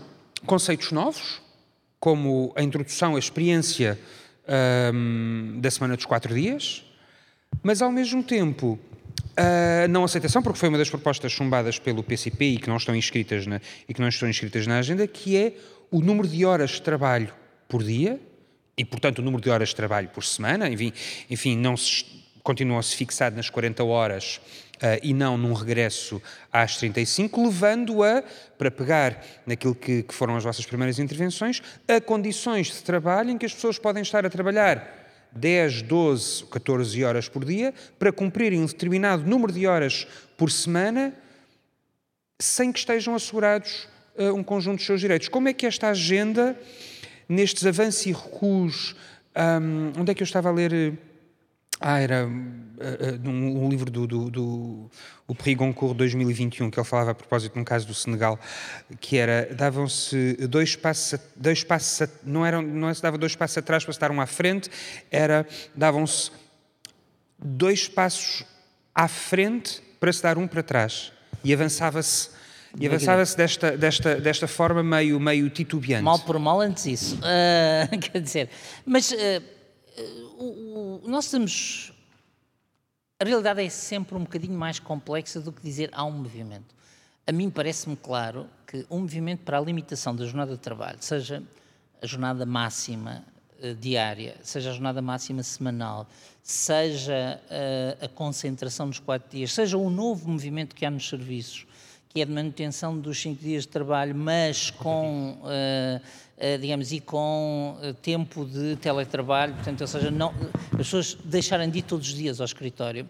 São tendências que têm a ver, uh, uh, que, que, falam de maneira diferente a diferentes tipos de trabalhadores e a diferentes tipos de empresas. Portanto, nós temos em Portugal um segmento do qual dependemos uh, muito, que é um segmento que vive da otimização do tempo dos trabalhadores é, aliás, ótimo chamar-lhes colaboradores porque ajuda a, a, dar essa ideia. Portanto, no fundo, é aquele segmento do, imagine isto, fazem-lhe uma encomenda e têm que entregar dentro de 48 horas. O, o, seu sonho como patrão é ter o trabalhador naquelas 48 horas à sua disposição e a seguir mandá-lo uma semana para casa porque pode não ter nada para lhe dar a fazer. Uh, e essa pressão existe. E, portanto, é essa pressão que, no fundo, nos leva, por exemplo, aos bancos de horas. Uh, portanto, é a pressão para ter, o no fundo, para diminuir a previsibilidade da vida do trabalhador ao ritmo da diminuição da previsibilidade da vida da empresa. Acontece muito na subcontratação, por exemplo. Uh, ou acontece muito em, uh, digamos, em produção industrial que tem picos de procura. Ao mesmo tempo, estamos a viver, digamos, a existência de setores de atividade onde a questão é a oposta. Eh, e, portanto, onde a questão não é da presença, é muito mais, será muito mais a da, digamos, do controle do produto. E há uma batalha que está a nascer na sociedade portuguesa uh, em torno do teletrabalho. É uma minoria, são 7, 8, 10% dos portugueses, mas, por exemplo, um trabalho que eu fiz recentemente para o GT demonstrou que, mostrou que metade destas pessoas, por exemplo, estão a ser controladas com meios telemáticos ilegais. Uh, e, portanto, nós temos uma lei à qual ninguém liga, que faz com que eu possa exigir que, quer dizer, não faz, a lei não permite que eu lhe exija que tenha o, o, o ecrã ligado quando está em teletrabalho, mas as pessoas exigem o ecrã ligado está em teletrabalho. Não me permite que eu rastreie quais são as aplicações em que está, mas eles rastreiam as aplicações em que estão. Não permite que eu meça qual é o tempo que demora em cada, digamos, em cada aplicativo, eh, digamos, e isso, isso é feito. Agora, a luta, do meu ponto de vista, é uma luta velha na questão do trabalho, que é os trabalhadores procuram ao máximo aumentar a sua autonomia e controle sobre o seu trabalho, e em certas circunstâncias os empregadores procuram uh, limitar essa autonomia e esse controle. Uh, por muito fora de moda que esteja, faz parte da luta de classes. Uh, e aquilo que, que, que, que me parece que há uma tendência e o governo, desse ponto de vista, esteve bem ao lançar a semana quatro, dos quatro dias, é que há uma tendência para que uma de duas coisas vai acontecer. Ou nós vamos tirar a possibilidade de trabalhar a uma parte significativa da população, ou vamos ter que diminuir a jornada de trabalho para permitir dividir a mesma quantidade de trabalho por mais pessoas, de algum modo também dividindo o acesso às condições de vida, porque se eu divido o mesmo trabalho pelas mais por mais pessoas, estou a dar mais pessoas a oportunidade de acesso ao rendimento e ao estatuto que o trabalho permite. E Mas isso leva a que os salários não possam aumentar. Não creio, porque uh, não creio, uh, mas podemos começar por partir de um princípio, é que não possam descer. Uh, e depois vamos discutir como é que aumentam nesse ajustamento. Esta semana foi notícia que o maior sindicato metalúrgico alemão, a IG Metall, uh, troca, uh, propôs aos patrões trocar um aumento salarial por uma uh, redução para a semana de quatro dias sem descida salarial. Evidentemente que nós podemos dizer que os metalúrgicos alemães já ganham melhor que os portugueses e, portanto, podem, estão nesse patamar, mas alguns de nós chegarão lá progressivamente. E o problema dos nossos salários, eu julgo também que é, que é importante sublinhar, é que nós vivemos uma década de pressão para que os salários baixassem, dizendo que Portugal não era competitivo mantendo aquele nível de salários. E agora, o que nós sabemos em Portugal é que nós temos um peso dos salários no rendimento abaixo da média internacional. E, portanto, os nossos salários são mesmo baixos por escolha política. Eh, não estou a dizer que é por escolha do governo A ou do governo B, mas por escolha do equilíbrio político da sociedade. E é isso, há bocado não comentei, é isso que está implícito no discurso do Estado-Geral do PS aos sindicalistas do seu partido. No fundo, o Estado-Geral do PS, ou melhor, o governo, assumiu um compromisso de levar até 2026 os salários para a média, no fundo, o peso dos salários para a média do, da Europa em termos de peso na riqueza. E muito provavelmente não vai conseguir. E não vai conseguir porque há resistência a aumentos salariais, não por eles serem economicamente inviáveis, mas porque, ou, no fundo, se quiser, em última instância, o modelo de poder na empresa permite que eles não subam. O que está a fazer subir os salários hoje, e portanto, provavelmente no próximo ano vai, por exemplo, aquilo que quando dizia o salário médio está a convergir para o salário mínimo, provavelmente no próximo ano vai mudar, mas o que está a fazer é que, a fazer esse aumento, é que uh, as empresas estão a ter dificuldades em recrutar. Uh, e, portanto, apesar de ter houve toda uma luta porque os salários não podiam subir mais de 5% este ano, mas uh, os primeiros dois meses a Segurança Social registrou um aumento dos salários de 8%. Uh, o que eu acho que demonstra que a dinâmica da economia está acima da dinâmica do diálogo político em matéria salarial neste momento. Mas então, se empresas como recentemente a empresa que anunciou que o seu salário mínimo vai passar a ser de mil euros, se as empresas tomarem a decisão de eh, pagar que entenderem que devem pagar, saltando, portanto, por cima daquilo que é um comportamento médio, isto pode levar uh, a um efeito de pressão sobre, uh, não só sobre os salários, mas sobre a percepção concorrencial e o comportamento que o Estado deve ter uh, relativamente a essas empresas, ou não? Deve me Pode. Pode. agora, há aqui uma coisa que é preciso sublinhar. Este governo tem um discurso sobre os salários completamente oposto ao governo antes de 2015. Portanto, nós, entre 2011 e 2015, tivemos um discurso sobre os salários, que os, o nosso nível salarial era inimigo da competitividade da economia e, portanto, o nosso nível salarial era suicidário a prazo, porque não permitia ao país competir. Esse discurso mudou em 2015 e mudou drasticamente nas últimas eleições, uh, com o tipo de compromissos que o Partido Socialista assumiu eleitoralmente. O discurso passou a ser os nossos salários estão abaixo do, poten do, que, do potencial da nossa economia. E, portanto, o, aquilo que o governo hoje propõe à sociedade portuguesa é que uh, eh, um, uma economia até baseada nas exportações, porque o governo defende uma economia baseada nas exportações, é compatível com o nível salarial mais alto. Uh, a única voz neste momento ativa contra isso é o governador do Banco de Portugal, por acaso até foi ministro das Finanças, mas é o governador do Banco de Portugal, e que usa não o argumento da competitividade, mas, só, mas o argumento da espiral inflacionista. E, portanto, julgo que houve uma mudança de clima face ao nível salarial em Portugal, muito significativa, eh, em particular nos últimos dois anos. Portanto, o, o clima, o, porque os indicadores não o permitem, não é por nenhuma, quer dizer, uh, não é por nenhuma boa vontade súbita. Portanto, houve uma, uma mudança de clima. Os salários, o nosso nível salarial não prejudica a nossa competitividade externa uh, e isso é visível. Uh, depois, o nosso modelo também não ajuda à igualdade salarial. Essa é outra conversa ainda diferente, que é, nós somos um país com um leque salarial muito amplo, o governo anda há muito tempo a ensaiar medidas para diminuir o leque salarial. Na minha opinião, as medidas que o governo imagina não vão funcionar, mas, mas anda a imaginar. Ainda agora voltou a fazer um incentivo fiscal para quem aumentar o salário uh, dos mais baixos acima dos 5%, diminuindo o leque salarial. Eu estou convencido que os leques salariais só diminuem quando, diminuem quando há convenção, contratação coletiva forte.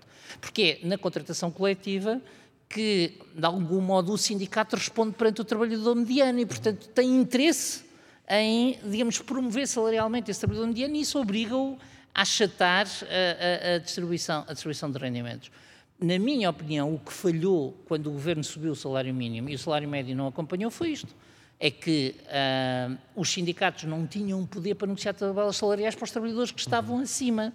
Uh, e, portanto, só. E aí eu acredito que a Agência, a Agência do Trabalho Digno ajudou, porque, de algum modo, dar mais folga à contratação coletiva é provavelmente um instrumento mais forte nessa matéria. Como é que esta dimensão, precisamente porque aqueles que estão, uh, genericamente, possam estar uh, no, no, com os salários mais elevados, são também aqueles que estarão há mais tempo em funções, portanto, poderão estar também mais perto ou da idade da reforma ou de aceitar condições uh, para, para partirem um, para uma reforma antecipada. Como é que, uh, para lá daquilo que são os problemas já identificados nas novas gerações e nas, nas gerações que vão entrar no mercado de trabalho, como é que aqueles que estão já no mercado de trabalho e que têm vindo a perder efetivamente condições de trabalho podem uh, acreditar que medidas como estas as protegem da violência dos próprios, do próprio mercado de trabalho, Maria Paula?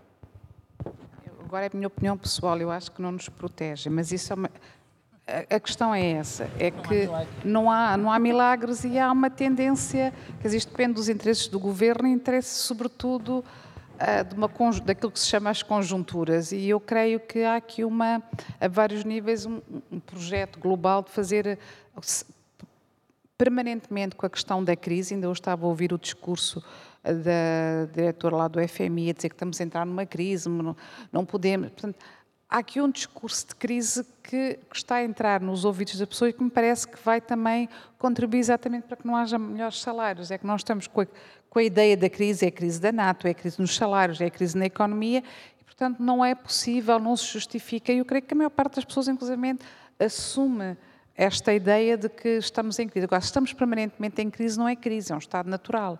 E se é um estado natural, aí a gente tem de ir para a luta, porque as coisas não vão mudar. E é, e é este espectro do medo, e vou usar uma expressão do Miyakoto, quando ele diz que muitas vezes as pessoas têm medo que o medo acabe, porque quando dizem que acabar o medo, as pessoas vão para a luta e vão dizer, olha, desculpa, mas isto não pode ser. Agora, que nós estamos a ser, muitas pessoas, eu estou a falar do meu caso pessoal, mas é a minha experiência, como é que nós somos mal pagos face ao trabalho que nós dedicamos de investigação. É óbvio. Agora, como é que a gente. Ainda por cima, nós somos um segmento social muito pouco sindicalizado, muito pouco organizado, e é nesse sentido que eu digo: eu não tenho muita, muita fé na, nas mudanças, porque acho que quem tem normalmente os, os leques, no contexto português, os, salari, os, os leques salariais mais baixos, é quem mais se organiza para protestar aquilo, segundo momento, que me está a preocupar, e acho que nós, em vários sítios, não estamos a ver, é a entrada da inteligência artificial, que me está a preocupar muito a nível salarial, porque vai criar desemprego, porque há aqui toda uma série de empregos que eu creio que nos próximos 5 a 10 anos vão desaparecer. Alguns eu estou com receio, porque ainda no outro dia falava com um colega sobre o caso do juiz colombiano que resolveu aplicar uma decisão a partir da inteligência é, nós artificial. Nós falámos disso na, na, na sessão Temos anterior. Temos que agendar a inteligência sim. artificial para um dia destes. Mas eu acho que há, que há, aqui coisas que vão ter uma profunda sim, interferência sim. no mercado de trabalho. Mas então não é, mas então quando é que esta discussão ou, ou esta discussão pode também ser uma discussão ideológica? Se existe uh, se e, e, sobretudo, como é que vocês entendem que, no meio daquilo que é a atualidade, como é que esta, esta, apesar do número absolutamente extraordinário de propostas que foram apresentadas e das, da, da, das pressões que existiram, existe a percepção da importância desta agenda e do contributo que ela traz para se discutir o que é que é um trabalhador hoje e como é que ele pode ser defendido não creio, e também não estou seguro que fosse o sítio. A ver, uh, eu não quis entrar há bocadinho nesta discussão, uh, quer dizer, não é nesta só, neste ponto da discussão, mas agora acho que é importante entrar antes de, antes de fecharmos. A palavra agenda do trabalho digno é uma palavra pomposa para o que está ali. Quer dizer, portanto, uh, e portanto, o governo, uh, julgo que em 2019, quis, diz, quis desmentir a ideia de que não é reformista. e, portanto, uh, identificou um conjunto de agendas para nos dar uma ideia de reformismo. Honestamente, uh, a minha leitura é que aquilo que foram introduzidos são melhorias, são melhorias uh, positivas, é o tal U-turn, ou seja, digamos, passámos a virar para o outro lado, mas sinceramente não esperem dali uma reforma do funcionamento do mercado de trabalho, uma alteração substancial. Porque não, não tem margem ou porque não tem interesse? Não tinha essa ambição, nem o método permitiria. Porque eh, o jogo é relativamente fácil. Se não há. Portanto, o, o governo assume-se, na minha opinião, excessivamente como um mediador entre sindicatos e empregadores. E, portanto, em grande parte, as, as, as melhorias que estão nesta agenda são melhorias que uh, ou já se tornavam necessárias por, por, certos debates internacionais, como acontece nas plataformas, ou uh, mobilizaram uh, setores num certo momento. A contratação coletiva foi um dos fatores que fez cair o governo. E, portanto, eu julgo que isso tornou mais sensíveis que fez o PC, eh, digamos, derrubar o governo foi não haver acordo na matéria da contratação coletiva. Não foi o único, mas foi um deles. Mas tudo o resto, por definição, na negociação aparecem os ajustamentos, os ajustamentos entre as partes. E não há ninguém hoje em Portugal que tenha uh, uma agenda global para o futuro do trabalho e também, se calhar, não há condições para isso agora. Quer dizer, uh, por exemplo, provavelmente o maior desafio que o mundo do trabalho enfrenta hoje é o do algoritmo. Uh, mas nós não estamos em condições de ter uma legislação uh, muito avançada nessa matéria, em particular, provavelmente porque também estamos atrasados nesse tipo de, digamos, nesse tipo de automação. Por outro lado, o controle do algoritmo obriga a saberes técnicos até sobre os algoritmos que provavelmente ainda, digamos, ninguém, ninguém conhece. E, portanto, é um movimento que nós não temos condições para antecipar, mas, por exemplo, ninguém introduziu aqui a discussão, como há uma lei espanhola sobre o direito a conhecer, eh, portanto, os distribuidores têm o direito a conhecer os fundamentos uh, do algoritmo. Uh, uh, o, o, debate sobre a inteligência artificial vai ter impactos. não sei se vai diminuir o emprego, provavelmente globalmente até não diminui, mas há diminuir alguns empregos em alguns sítios e há claramente, vai ter vencedores do, da inteligência artificial e derrotados da inteligência artificial. Como há uns anos o outsourcing teve, é isso? Como todos estes grandes movimentos. Uh, mas há uma coisa que já sabemos: há um conjunto de profissões intermédias que vão ser ameaçadas. Pego num exemplo, uh, não preciso pegar em nenhum exemplo. Nós já estamos a viver isso no setor financeiro uma parte dos, dos, dos, empregos que desapareceram no setor financeiro tem a ver com a progressiva automação. Portanto, a inteligência artificial, por exemplo, vai acabar praticamente com os analistas de risco de crédito. Ah, portanto, eles, no fundo, têm que saber ler o relatório e, e uh, digamos, e pouco mais. Uh, houve um estudo de, do insuspeito de, de, de esquerdismo Fórum Económico Mundial que, no fundo, diz há muitas profissões ameaçadas, exceto, eles, no fundo, dizem três coisas. As que implicam decidir, as que implicam cuidar e as que implicam interagir. Uh, porque, no fundo, os algoritmos, digamos, a, inteligência artificial é muito mais, é muito pouco criativa, quer dizer, e, portanto, o que tem a ver com o simbólico não está ameaçado, podem estar as profissões, digamos, correlatas, mas não está ameaçado. O cuidado também, os algoritmos ainda não estão suficientemente desenvolvidos. E depois há aquele velho problema de que as decisões implicam ética, não é? Quer dizer, portanto, o carro autoconduzido tem uma criança de um lado, um idoso do outro ou, e uma parede à frente, e o, o, carro mata, mata o idoso ou mata a criança. Uh, portanto, esta decisão é uma decisão em última instância para a qual nós não temos uma chave que possamos dar ao algoritmo, faz uma escolha ética. Não é? Uh, mas uh, essa antecipação precisa, e eu, ao contrário de outros, acho que as leis do trabalho não têm que ser estáveis, porque há sempre aquele princípio, a lei tem que ser estável. Não, as leis do trabalho têm que mudar tantas vezes quanto os problemas mudarem. Uh, e porventura ainda era cedo para tratar desse problema agora. Maria Paula, e também para concluir, como é que esta agenda dignifica aqueles que chegam ao mercado de trabalho à procura de melhores condições de vida? Eu, eu, eu, diria que é complexo. Eu, eu, vou dizer porquê, porque eu, quando vinha agora uh, para aqui, para Lisboa, vinha no autocarro com quatro moçambicanos. uh, construção civil que saem de Moçambique porque ganham melhor aqui e têm melhores condições de vida. Portanto, para eles é digno estar a trabalhar em Portugal. E quando eu lhes disse, isso é uma portanto, vergonha. Portanto, o, o título, de, o, o, mesmo este título, Agenda do Trabalho Digno, é uma questão. Pescadores indonésios é um, de Ilha de Conde. É um conceito, é um conceito que tem a ver com princípios morais e éticos exatamente. que. Pois. E, é, e é nessa parte que ele tem esse impacto, dizer, o que é que é dignidade? É reconhecer que é uma pessoa, que é um ser igual a mim, que eu tenho de respeitar, que eu não posso tratá-lo como um algoritmo, porque ele não é um algoritmo, ele é uma pessoa. Eu tenho de ter essa sensibilidade, sei lá, quando alguém me diz, eu hoje vou chegar 10 minutos atrasado porque tenho uma criança doente, tenho de encontro.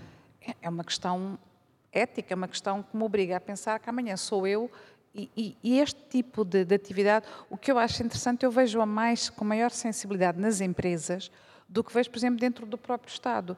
Eu vejo as empresas a criarem creches e centros de apoio para antes e depois, quando, como é que os pais vão fazer para, para renderem melhor, e vejo um, o Estado, a estrutura do aparelho de Estado muito mais uh, envelhecida e com muito pouca flexibilidade. Voltamos aos jovens. Os jovens que estão no Estado precisam ter a trabalhar dentro de, por exemplo, na investigação, precisam ter condições de ter uma creche, se for preciso ter a creche até à meia-noite, porque ele não vai poder fazer a investigação dos ratinhos, a dizer, bem, agora são 5 da tarde, vou ter de parar, porque eu... Não, e nós temos que começar a pensar nestas condições, porque são as, nós estamos a tratar sobretudo com segmento jovem que é um segmento jovem que não tem tido apoio e com o qual nós não, não somos capazes de lidar avaliando estes problemas. O que é que significa não apenas a habitação, mas ter a tal vida digna que é a vida de família seja lá qual for, se ele optar por adotar uma criança e é um pai solteiro, eu tenho de criar condições para ele estar com a criança em casa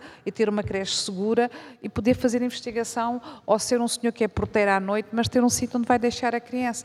Isto é um trabalho digno, é um trabalho em que eu reconheço que ele é um humano, está, tem uma, uma profissão digna, mas tem de ter condições para realizar com dignidade e que nos obriga a pensar muitos destas condições. O Paulo falava do problema da família eu acho que nós temos de ir um bocadinho mais além, de começar a introdução mais da noção de parentesco, porque as pessoas hoje às vezes vivem três e quatro numa casa. Será que nós podemos deixar uma criança?